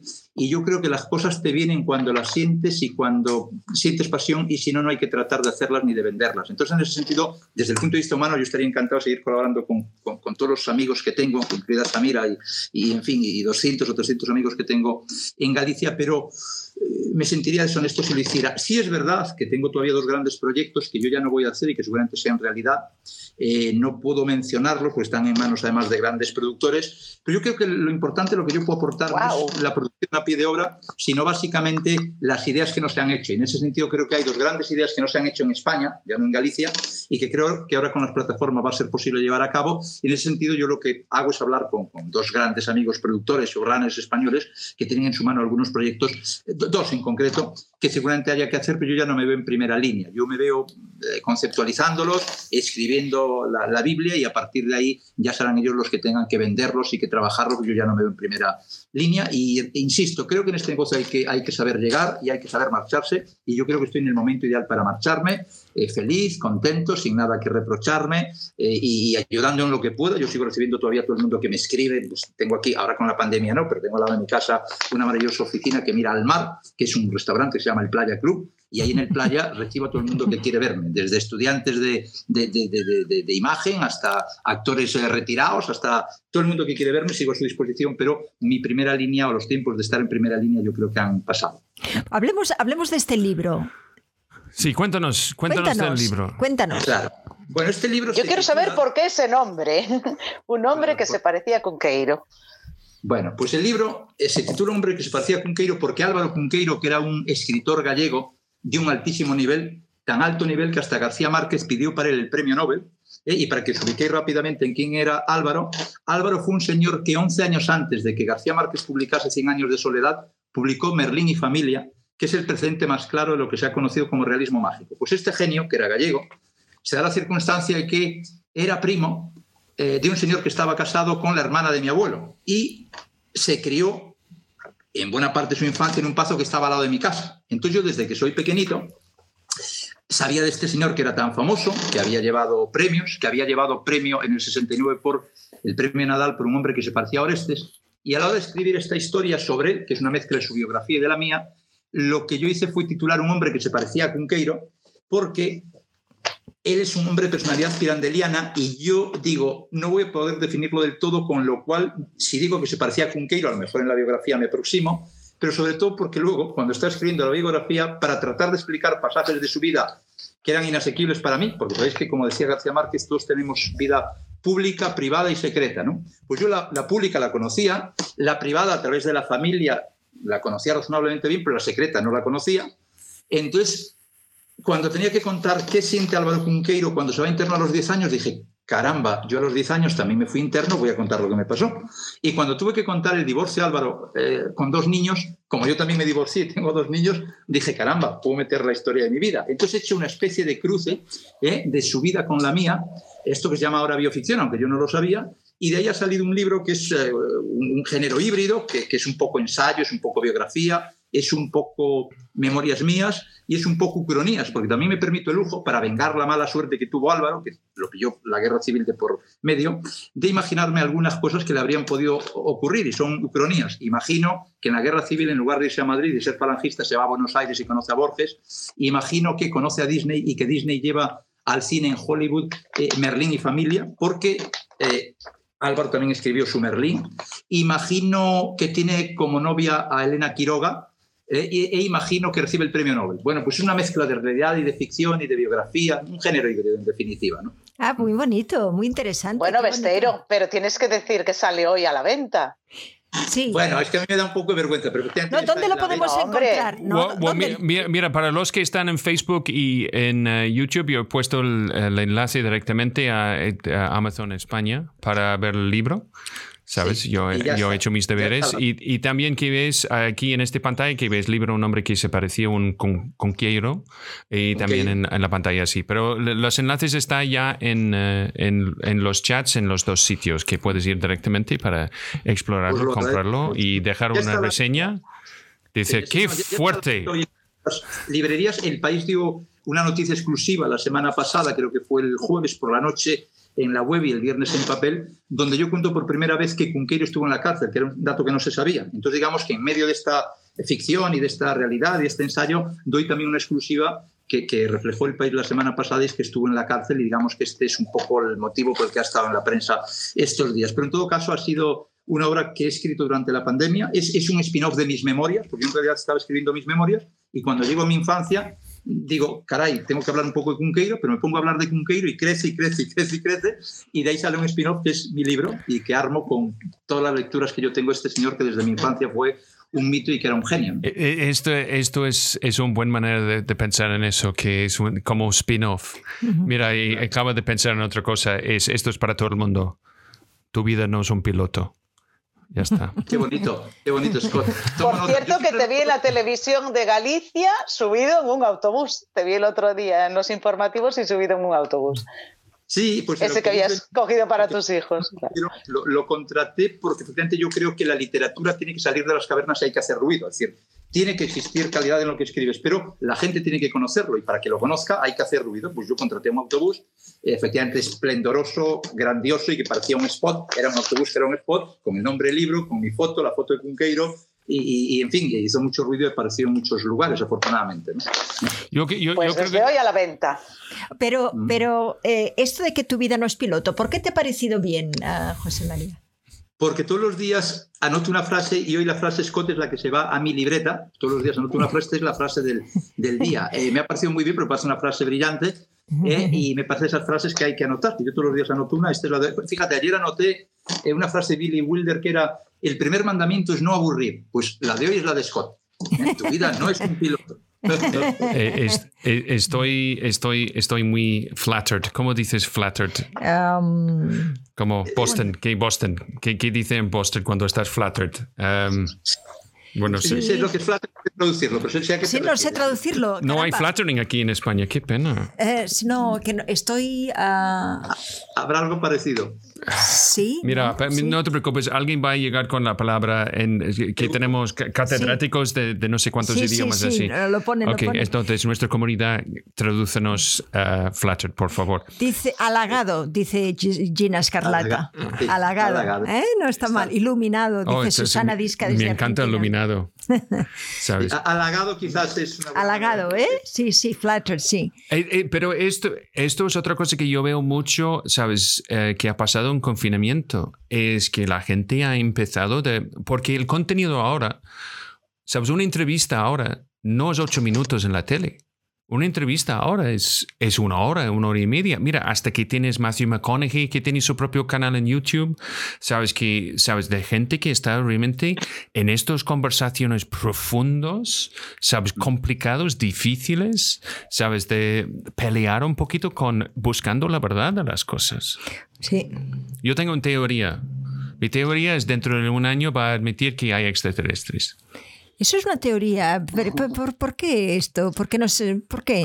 Porque yo estoy buscando una explicación por qué todos los gobiernos del mundo han decidido de, de, de, ¿sabes? destruir sus economías y dejar todo el mundo encerrado en casa.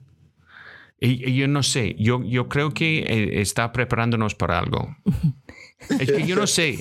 No, no, no. Esto, no, no, mira, mira, esto, esto es también, esto coincide con la CIA y el ejército, ¿sabes? El, la Armada Naval de Estados Unidos diciendo, hemos visto cosas que no podemos explicar, aquí es el vídeo. ¿Sabes? ¿No has visto eso? No, no he visto eso. No, no, no. Pilotos de primer, primera línea diciendo, Uh, pues no tenemos ni idea. Mira cómo se mueve. ¿Qué es eso? Vamos, tío. No han dicho vamos, tío, pero um, ¿sabes algo parecido? Dude. The fuck. ¿Sabes? Entonces, ¿qué, qué, ¿por qué están haciendo eso? No sé por qué no, tú nunca has, sido, has, has, tenido ninguna teoría más mm, conspiracionista ni nada de eso. Siempre no, no, he sido no, yo. No, no, yo, eh, Entonces, yo, yo fui ahora, adolescente, yo, yo, soy un experto en, en conspiraciones, pero, la verdad. Pero, pero ahora que ¿Sabes? es que eso, tú sabes es esto, JFK fue matado por un, un, un conductor borracho, ¿sabes? Eh, no, no, es es que todavía yo, yo siempre quiero saber el porqué de las cosas. Y entonces, en toda esta cosa de pandemia y, cuando ves los números, etcétera, etcétera, no en todos los sitios. En Taiwán y en, en China está en la calle, en discotecas y la vida ha vuelto a normal. Mientras que estamos aquí en el mundo y todavía estamos con... Sí. ¿Sabes? Así. Entonces, ¿alguien puede explicarme por qué? Es que yo no, yo no estoy diciendo que es una conspiración, yo solo quiero una explicación y nadie puede explicármelo. Pues eso. Seguramente no hay explicación, Scott. Seguramente no hay explicación. Sí, pues, eh, es como lo de las instituciones estas que hemos hablado, que, que cómo, cómo, harán para convertirse en transparentes. Sí, es un poco como Eduardo Perilli tuvo una, una, una, pregunta aquí, que es una pregunta que, que aparece una vez en cuando. Es eh, no, no, no. Esto, esto no es. ¿Dónde está? Él estaba preguntando. Habla entre vosotros. Ah, mira. Ah, José María, ¿hay listas negras o blancas en tu mundo de cercano profesional? No, en absoluto. Yo nunca he sido ni consciente, ni tenido directa ni indirectamente a nadie vetado, ni, ni no, en mi mundo eso no, no, no existe en absoluto. No, no, digo que viva en Disneylandia, efectivamente una vez te han podido recomendar a una persona, te han podido tal, pero yo tengo que decir que tuve siempre absoluta libertad para hacer mis castings sin ninguna presión y que he contratado a quien me ha dado la gana y todos los aciertos o las equivocaciones son fruto de mi exclusiva responsabilidad. No podría culpar a nadie en este sentido. Sí, pues eso, pues no voy a ofrecer mi, mi, idea para una serie de televisión sobre un escocés en Galicia que se ha mudado a Galicia porque el tiempo es igual, pero la comida es mucho mejor, ¿sabes? Me gusta mucho tu toque Robinson, ¿eh? Eh, ya tienes mucho mejor español obviamente que Michael. Pues aquí estamos con José María Bestiero que va a la izquierda, el lieutenante. ¡Oh! Esto. Me, gusta mucho Scott. De haber sido yo productor ahora, yo creo que nos hubiéramos inventado un papelito para que fuera un escocés.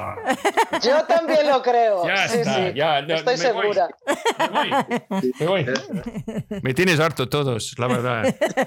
tantos años esperando. Sí, sí, tantos años esperando. Es que lo dicen exactamente tres días después de su jubilación. ¿Sabes esto? Que, oh, me encanta, me encanta, pero yo tengo un libro. ¿Sabes? Es así, es así siempre.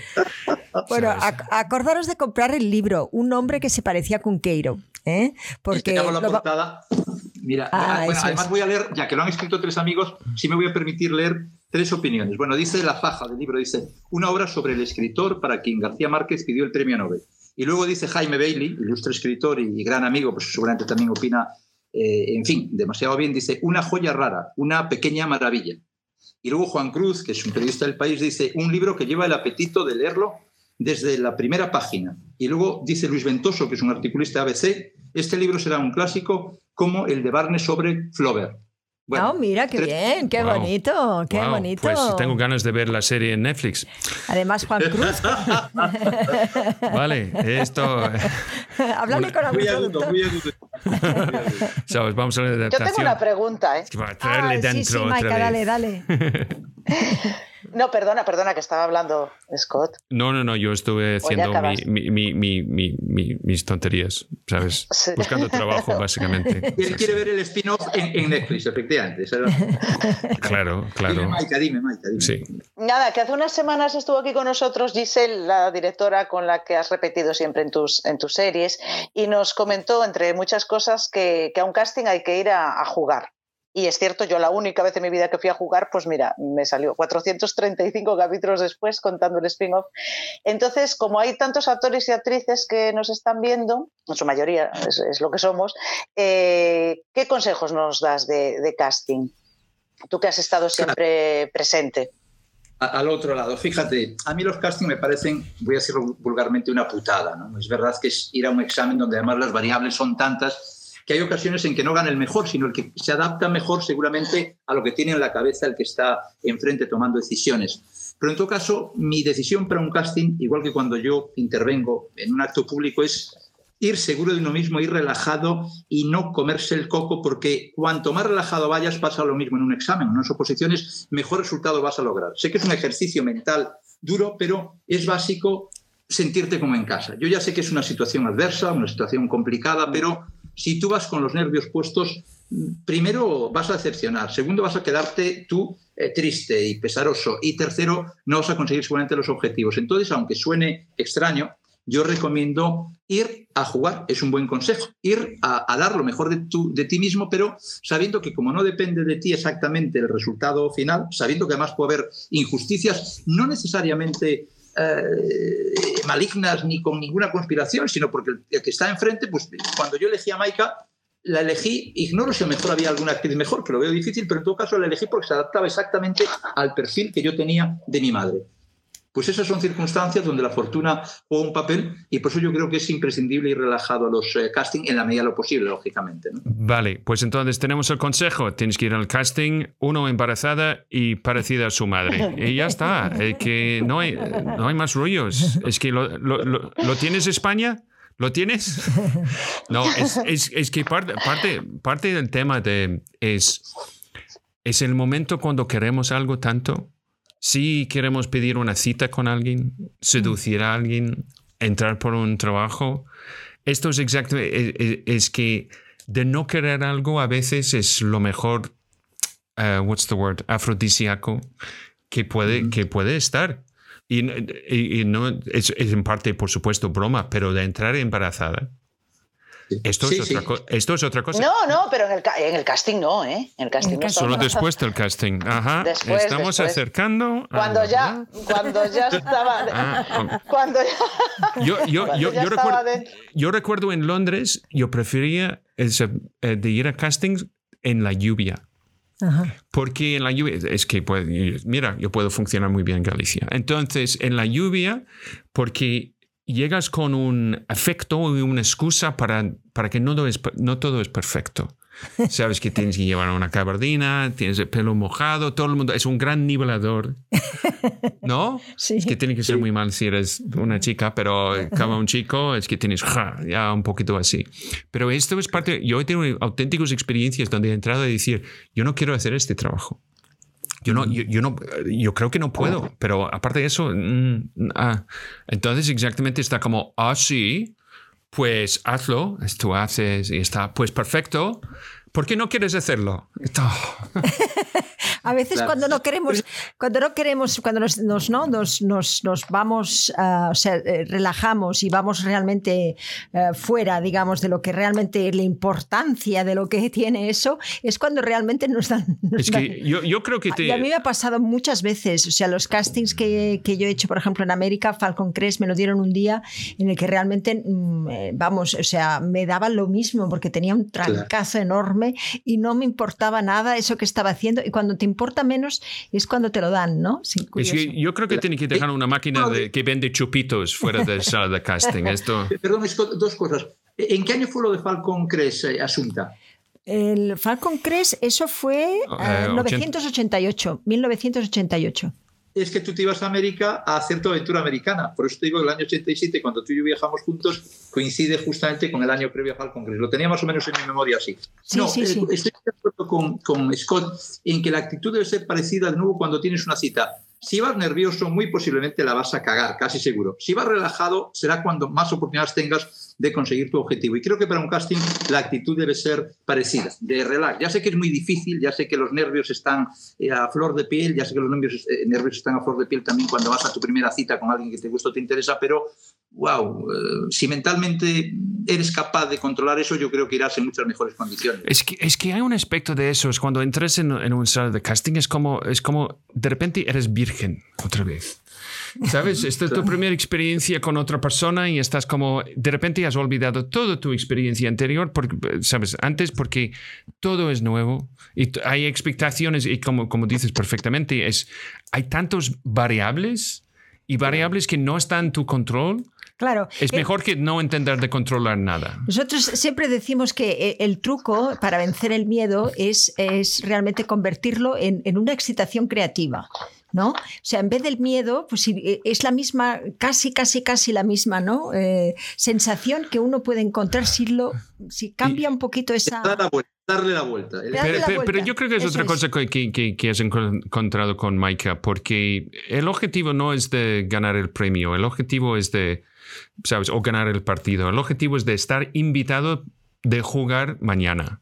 Y, y yo creo que muchas veces, y más en tele, eh, estamos buscando compañeros que, que, que, podemos imaginar trabajando mucho, ¿sabes?, a, largo plazo. Sí. Porque yo, yo tengo amigos que, que trabajan porque son, buen, son buena gente, buen rollo siempre con ellos. Es que sí, yo una de las cosas que no, que no, que, siempre en los años 80, los años 90, digo, pero ¿por qué no repito yo con más de un director? Pero si yo me porto bien, si, si yo, si yo tal, ¿qué, ¿qué, pasa que no? Y solo ha sido en el año 2000, en los años 2000, donde he encontrado un director que, bueno, es la cuarta película que hago con él, pero nunca en mi vida me había pasado, ¿no? Y eso es muy curioso, ese, ese, esa fidelidad que a lo mejor puedes tener con un equipo y es realmente lo que uno va buscando. Yo lo he buscado toda la vida y hasta ahora no lo he encontrado. Pero tú, tú, sabes mi, mi teoría. ¿Cuál? Es que en principio, por ganas de hacerlo lo mejor posible, es que tú has sido tan focalizada en, en, en el trabajo que has olvidado el resto del buen rollo que, que, el resto del mundo disfruta más que el trabajo. No sé, quizás. ¿Sabes? Porque es, es, eso. No sé, no sé, no sé. Pero es, es, es, curioso porque a veces se hacían para. Yo me acuerdo, ¿no? Decía, fíjate tú, Vicente Aranda y, y, Victoria Abril, Ángela Molina, fíjate, todos ellos tienen como, ¿no? Como Almodóvar. y yo solamente he hecho una. Nunca he encontrado ese equipo, esa gente. Y creo que es lo que ahora me impulsa más para crear nuestra familia de cine, ¿sabes? Porque... You're, you're, you're, fucking scary sometimes. Sí. Tú, tú, no, no, no. Es que tú, tú implacable. Tú eres. Bueno. Tienes razón muchas veces, pero esto, esto es una. Estamos hablando de los años 80. Estamos hablando del, del, del macho ibérico, fue otro animal que ahora, ¿sabes? No les gustaba mucho mucho las actrices que pensaran entonces, ¿eh? Claro. Sí, seguramente, seguramente. Yo, claro, eh, en aquella época no estaba en el mundo de la televisión, pero en todo caso sí debo reconocer, y esto quizás sea una falla, que eh, yo elijo, lógicamente, a un actor o una actriz por su talento, pero inevitablemente cuando ya te va rodando y rozando, inevitablemente hace que tú quieras seguir con esa familia, ¿no? Es decir, el libro de familia, que fue nuestra serie, yo hice el spin-off entre otras cosas, porque en aquel momento tenía la posibilidad de hacer otra cosa en Madrid, pero yo sentía que llevaba 10 eh, años con, con, con, 100 personas, y, aunque tampoco frecuento mucho el plató, me sentía cómodo. Y eso, egoístamente, pues seguramente otros actores perdieron la oportunidad de trabajar conmigo, pero yo quería seguir con los que estaba porque éramos una familia, ¿no? Es un sentimiento, se llamaba Libro de Familia, además la, la serie, hicimos Paz de Familia, para, era un spin-off para seguir prácticamente con el mismo equipo porque te encariñas con la gente, esto es humano, ¿no? Sí, sí, sí, sí, sí. A mí, por ejemplo, Pablo Moreno me ha dado esto, ¿no? Eh, y fíjate tú que ahora nos ha dado la familia 15 personajes. ¿Sabes? O sea, eh, realmente eh, hablando, eh, dice, oye, pues a ver, pues tú tienes actores, ¿no? Pues a ver, vamos a ver cómo podemos trabajarlo juntos y tal. Y eso es, es, tan bonito, ¿no? El, hacer esa familia, ¿no? Y, y, bueno, pues, pues bueno. y también el mundo es tan pequeño. Aparte de Maika, hay Adrián Viador, que fue nuestro alumno en el mismo clase en La Coruña en 2000, con, al lado de Isabel Blanco, ¿sabes? De María, ¿sabes? Estos son como... ¿Eh? ¿Perdón? Isabel Blanco, gran amiga, la, conozco muy bien y es una gran amiga mía. ¿Conoces a Adrián Viador? Porque es, es, es, una, es un actor maravilloso.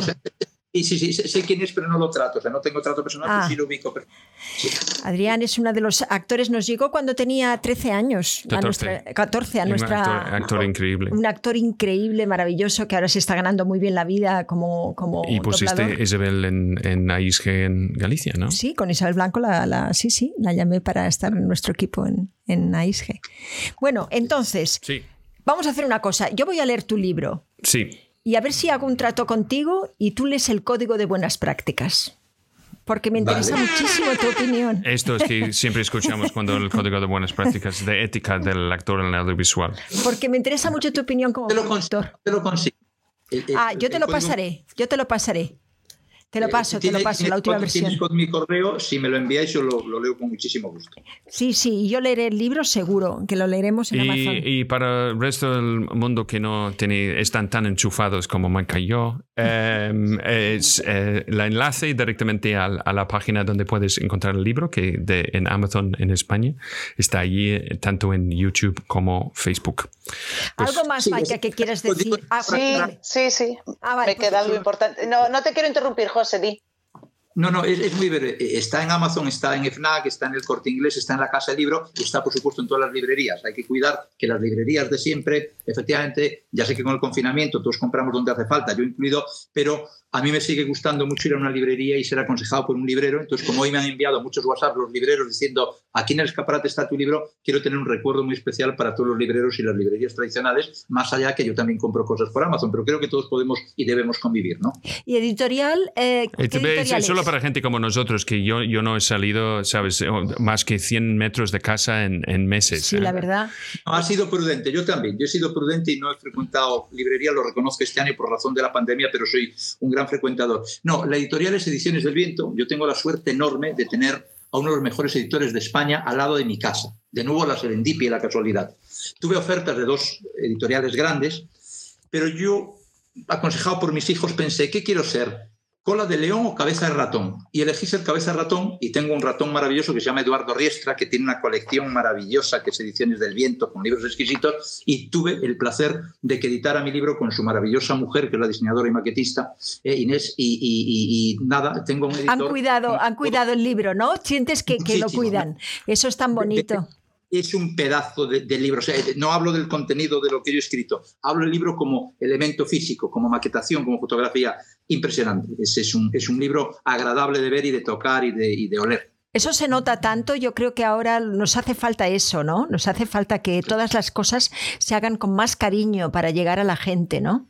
Claro. A ver Eduardo, cosas son, Inés en este caso, son dos apasionados de la edición y, aunque ya llevan muchos años no pierden la ilusión y a mí me encanta ver cómo vibran o cómo han vibrado con este libro. Piensa que retrasamos la salida eh, primero ya por la pandemia, pero luego porque efectivamente faltaban unas fotos y aunque íbamos al límite para llegar a la fecha, de nuevo también se la jugó porque había unas fotos que nadie había publicado y que él quería publicar y se la jugó hasta el último día. Entonces, cuando yo veo a alguien así enfrente, que en lugar de pasar de todo, se implica hasta grados donde pierde el fin de semana, espera hasta el lunes por la mañana que llegue el mm. correo, digo, wow, yo quiero hacer el viaje con esta gente y son adorables. Qué bien, qué bien, qué bien. Sí, sí. Esto es maravilloso y gracias por decirlo porque y gracias también por esa recomendación porque hay que leer libros en papel porque eh, no y, realmente sí vamos a apoyar a esas librerías, esas editoriales que, que bueno que también lo han pasado mal. Bueno, supongo que ahora con eh, no lo han pasado tan mal ellos, ¿no? No es como la restauración o sí. A ver, más, pero también creo, fíjate, lo decía Scott, yo que soy un gran consumidor de libros en librerías, me doy cuenta que por prudencia, porque tenemos cerca personas mayores, hemos salido lo mínimo posible. Incluso nos fuimos a una finca que tenemos aquí cerquita de La Coruña, con lo cual no los he frecuentado. Pero el hecho de no haberlas frecuentado me da que pensar que hay mucha gente que hizo lo mismo que yo y que ha consumido más bien a distancia. Y en ese sentido, ahora que las cosas normalizan un poco más, creo que hay que volver a las librerías porque ya han cerrado demasiados comercios de todo tipo como para que encima cierren más librerías. Entonces, mm, bueno, mi pequeño voto cariñoso hacia que la gente trate de apoyar el comercio de proximidad y a los libreros de, toda la vida. Pues Maika, ¿querías decir algo? Sí, yo creo que, podríamos comentar también ah, el vídeo de su hijo, que se llama Siempre Best, y el título es Guardar la distancia, dirigido por su otro hijo, su hijo pequeño, y, y a la vez que nos hablara un momentito sobre el videoclip que hizo para Alejandro Sanz y otro para Enrique Iglesias, que esos son palabras mayores, cómo es producir un videoclip de, estas figuras, eh, José. Claro. Pues mira, Maika, me pones en un apuro terrible. sé que tú esto lo haces con todo el cariño, lo de mis hijos, pero mis hijos me matan si se asocia su nombre conmigo. Yo soy un viejales y en ese sentido ellos no quieren ser hijos de papá. Entonces, yo creo que en aras de que, de que cenen conmigo esta noche y de que mañana viaje a Madrid Pablo conmigo, vamos a obviar el tema de mis hijos, aunque reconozco que me hace mucha ilusión y que se me cae la baba, pero trataremos de mantener en secreto esta relación. No obstante, hablaré de Enrique Iglesias y de Alejandro Sanz porque tuve el honor de traerlos a Galicia para promocionar Galicia. ¿no? Yo soy un enamorado de nuestra tierra, eh, no soy nacionalista, pero sí soy galleguista y soy un aldeano global. En ese sentido creo que tenemos un montón de, de riqueza en Galicia que nos gusta, humana, paisajística, que nos gusta exportar. Y como yo conocía de los años 90, un poco más tarde viajar con Asunta a Enrique en Miami, tuve la enorme suerte que vino a Galicia a hacer un videoclip, que fue muy polémico porque además, esta es otra de las cualidades también que tenemos aquí, nadie se cree que alguien puede hacer algo gratis. Bueno, pues yo hice gratis este trabajo porque pensaba que era maravilloso que un artista universal que tenía mil millones de visitas con bailando viniera a Galicia. Bueno, pues conseguimos con esta eh, promoción de Enrique a ver llegar a 160 millones de reproducciones. Es la campaña más grande que se ha hecho en Galicia en el mundo. Y luego también tuve la enorme eh, fortuna de que Alejandro Sanz vino a a hacer otro videoclip que se titulaba Un zombie a la intemperie y también vamos ya por los 36 millones de visitas, de manera que son dos trabajos para nada menores, porque son tres minutos maravillosos, que a mí me gusta mucho eh, presumir de ellos, y, fueron dos colaboraciones grandísimas de dos grandes artistas que vinieron aquí a Galicia a ayudarnos a exportar lo que tenemos, de manera que reitero mi agradecimiento y mi cariño para Alejandro Sanz y para eh, Enrique Iglesias, que vinieron a Galicia a hacernos un favor, básicamente, aunque mucha gente interpretó que venían a hacerse millonarios, tituló la prensa británica. Sí, es verdad. Scott Robbery, ¿no? que habían venido aquí a robar. Mire usted, pagamos la producción porque obviamente no iban encima a pagar el clip después de darnos esta publicidad, pero fueron dos experiencias de las que estoy más, orgullosos en, más orgulloso en mi carrera. ¿no? Bueno, yo oyendo... Es que no fui yo, ¿eh? Es que, es que yo tengo que decir claramente... Bueno, yo oyendo... Dos grandísimos videoclips, ah, increíbles. Lo vamos, vamos a googlear. Con millones de visualizaciones. Pero, yo tengo que declarar que José María no ha tenido ninguna conexión con, con el, la producción de sus hijos.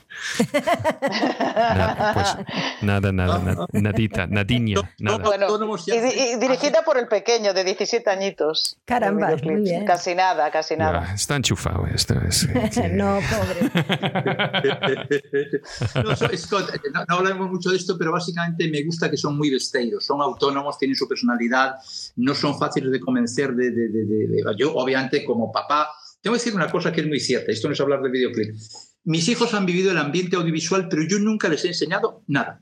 Hemos visto series juntos, por supuesto. Ellos leen mucho menos que yo y saben lo que leo pero yo, igual que le comentaba antes a Asunta, que no tuve nada que ver en que mi hijo sepa de fotografía eh, y que él aprendió en Internet, yo me he limitado a apoyarlos en todo, pero en absoluto les he enseñado nada. Eh, aunque recuerdo una anécdota muy buena, fíjate cómo es esto de la transpiración padres-hijos. Yo recuerdo una ocasión en que íbamos camino de Miami a coger un avión y me llamó por teléfono cuando íbamos en el coche un directivo de televisión y me preguntó, ¿sabes la audiencia que hemos tenido eh, ayer? Se lo preguntó en realidad a, mi hijo. Y mi hijo me dijo, mira, papá va conduciendo, pero te lo digo yo, ha tenido un 37%. Y yo digo, mi hijo que tenía 8 años, aunque yo hablaba con terceras personas de cosas que aparentemente no le interesaban, como yo no quería coger el teléfono porque iba conduciendo, le dijo a la audiencia al directivo. De manera que yo me imagino que sí, que, que, han transpirado en casa precisamente audiovisual, pero yo no he tenido nada que ver con sus carreras. Uno ha salido músico y otro sale director de, de cine y televisión, me imagino, y estoy muy orgulloso. Háblale de, nosotros, háblale. Dices de, de, la familia. De la, familia. Familia de cine. ¿Cómo, no, no, no, no, has escuchado a, Antonio Banderas hablando de eso en, en Los Goyas? Mira. Eh, a la familia del cine. Ese día en concreto tuve un pequeñño percance familiar que me impidió eh, ver la Goya, aunque me la elogiaron mucho. Y también Antonio forma parte de esas personas con las que yo tuve un viaje mágico de Londres a eh, Madrid hace un montón de, de años. Pero en todo caso, eh, bueno, eh, yo creo mucho en el concepto de, de familia. Es que, José María, tú, tú pasas tiempo en, en, en, eh, Aprovecha todos los en aeropuertos en España buscando actores y actrices. Sí, ¿dónde va? A, Bratislava, sí, dame un billete. Hola, ¿qué tal? Perdón. Mucho, mucho, pero vamos a contar un tema humano que es importante. Yo tuve la enorme fortuna de ser una de las escasas personas que tuvo un infarto cerebral sin secuelas, año 2011. Uh. Esto normalmente se oculta, pero yo lo cuento porque el médico que me atendió y que me dijo que era muy afortunado y que luego tenía una flor en el culo, me dijo, José María, escribe un artículo, ya que eres periodista, cosa que hice en el ABC, porque yo viví el infarto de una manera un poco inconsciente. Entonces os voy a contar, si tenemos dos minutos, creo que sí, claro que por supuesto. Yo iba por la mañana a llevar a mis hijos al colegio, me bajé del coche, tengo un coche americano cuyas puertas pesan mucho y aquella mañana me pesaba mucho la puerta del conductor, digo, caray, se habrá estropeado. Pero yo, yo, para mover esa puerta, me pesaba más de lo habitual. Los dejé en clase, volví al coche y sentí como que tenía piernas de astronauta, ¿no? No sentía muy bien las piernas. Digo, joder, qué sensación más rara, qué hormigueo. Me voy a desayunar con el director de mi banco, que es eh, amigo sobre todo, ¿no? por razones bancarias, sino por razones eh, humanas me dice, oye, José María, hablas más lento de lo habitual. Hablas como deberías hablar, porque hablas muy rápido. ¿Eh? Yo hablo como Fraga, o como hablaba Fraga, parece un dibujo animado, pero en aquella mañana, curiosamente, hablaba de un modo pausado, se me entendía todo lo que decía, vocalizaba. y, le dije, oye, ¿sabes que estoy notando síntomas raros, raros desde hace un rato y estoy como un poco mareado? Total, que él me ofrece traerme a casa, me vengo a casa, me acuesto, a las doce y media me despierta la asistenta, sigo normal, a las una y media voy a buscar a mis hijos al eh, colegio, sigo normal, eh, a las cuatro y media me levanto de la siesta y cuando me levanto de la siesta estoy delante del ordenador, muy cerquita donde me encuentro, encuentro con que me falla este dedo, ¿eh? el meñique, y, digo, no, no es un tema mecánico, es un tema que no le puedo dar una orden. Y curiosamente hablo en Miami con mi amiga Marian de la Fuente y me dice, estás teniendo un stroke, vete directamente al hospital, estás teniendo algo muy grave, que voy a tener algo grave, sí, sí, me falla el dedo, vete al hospital. Bueno, salgo para el hospital que está al lado de mi casa, me tropiezo ya con la eh, estantería, con la biblioteca por un tema de vértigo, llego al hospital y ocurre que el doctor, al contar lo que me ha pasado, me hace una serie de pruebas, ya doy normal, me dice, usted es que como escribe, le está echando mucha literatura, pero esto de piernas de astronauta, ¿qué es? Esto de los hormigueos, ¿qué, qué es? Me está contando usted una película. Y yo le digo, doctor, por si acaso hágame usted un escáner o un, eh, un TAC, seguramente era un TAC, ¿no, mi amor? Bueno, un TAC porque efectivamente eh, mi amor es Elena que está aquí discretamente escuchando la conversación y riéndose con mis, eh, con mis cosas. Y, me hace esa, esa, prueba, me voy a Madrid a trabajar normalmente, a buscar actores en los aeropuertos, como dice Scott, regreso y me dice, tengo que pedirle disculpas. Efectivamente, tiene usted un infarto cerebral. Podía estar usted en el cementerio o en una silla de ruedas. Total, que ya sabiendo lo que había tenido, me marcho otro especialista, uno de los mejores de España, y me dice, José María, después de hacerme varias pruebas, has tenido un infarto lacunar, que significa que es un infarto leve.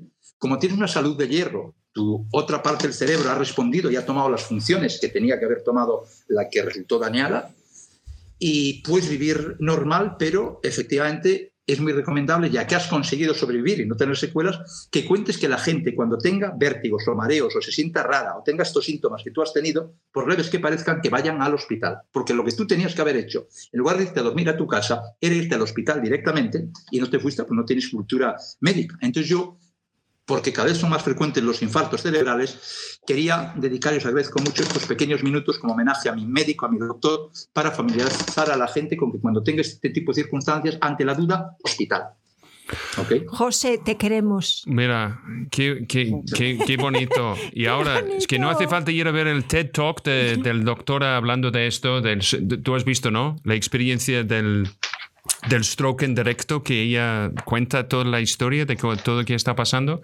Esto es en, un TED. Es, en, un TED Talk. Ella, ella es eh, neurocirujana. Eh, o algo así. Entonces ella notó exactamente eso, empezó de, de, notar todo lo que está pasando. Eh, yo, yo, creo que es, es, una cosa. Y otra cosa es, yo tengo que decir, Mira, hay otra razón por qué los hombres se mueren más pronto que las mujeres. Es que no, no nos cuidamos. ¿Sabes? Pensamos que somos inmortales y de repente sabes, desaparecemos. Soy de Escocia y esto es un gran parte de porque, sabes, que en el oeste de Escocia la gente se muere siete años, sabes, más joven que el resto de Europa, sabes, que cualquier persona de casi el resto del occidente. Entonces esto es otra cosa que tenemos que cuidar un poquito. Sí, ahora y ahora más. Eli dice aplauso gigante, gracias por contarlo. Dice Gina, no tenía ni idea si le contaré a mis familiares. José María eres muy grande, gracias por estar hoy aquí. Dice Fran Vico Dice Patricia, muchas gracias, José. Lourdes Ruiz dice de María desde eh, Argentina, dice qué bien hacen contarlo. Y no, no, no, no solo esto, es, es que la verdad, eh, José María, si, si hay una persona que está por ahí y recuerda eso cuando tienen las piernas de astronauta o las hormigas, sí. Sabes, esto, esto, esto tiene más valor que cualquier cosa que hemos mandamos al hospital a una persona con esta dificultad y estaremos terriblemente contentos todos los que estamos aquí. Imagínate que salvemos tan solo una vida o que evitemos que alguien se quede en una silla de ruedas. Sería maravilloso. Sí, sí, sí. Pues sí, sí. Asunta tiene que volver. Pues Tiene que volver otro día. Nos ha quedado por saber por qué Pasión de Gavilanes fue tan mal negocio y lo vendió así. Que por qué se trajo Sin Tetas No hay Paraíso siendo un visionario total.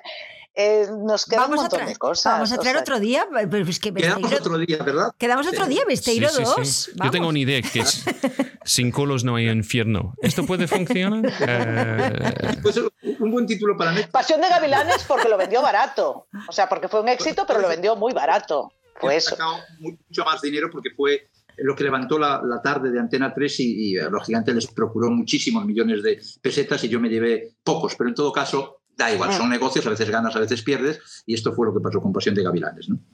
Bueno, bueno, Lo dejas de llevar por el corazón.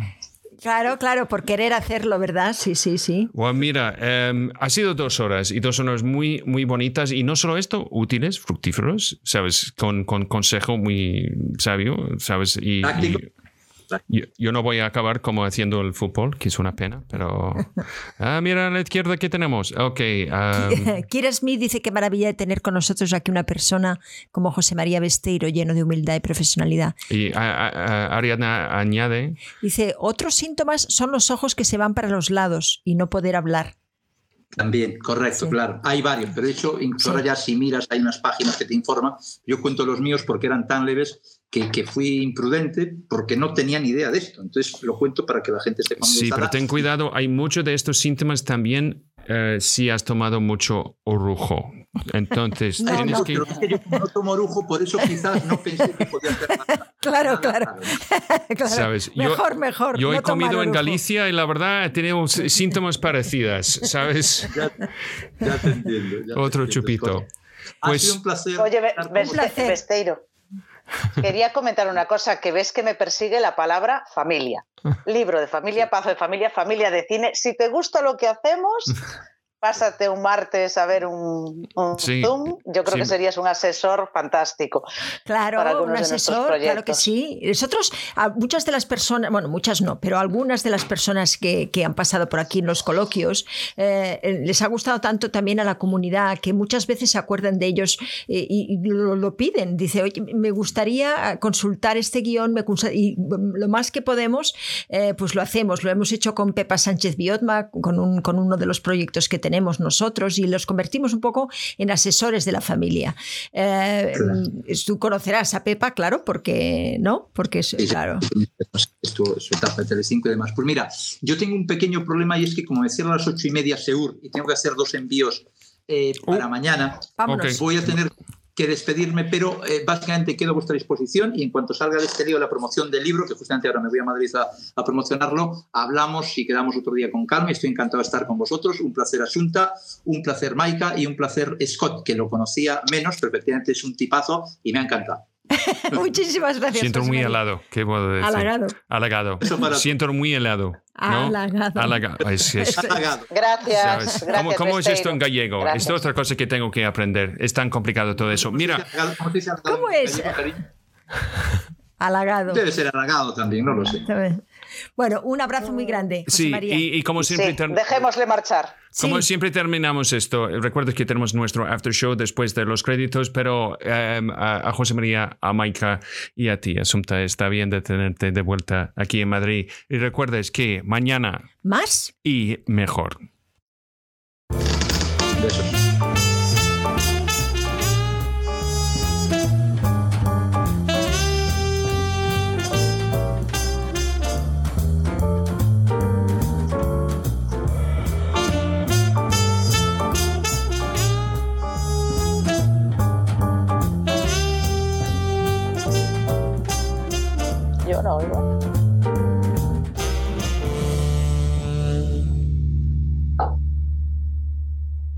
Y estamos de vuelta. Estuvimos hablando eh, para todo el mundo, ¿sabes? El- la, la anécdota de, de, de Del tú con, con José María.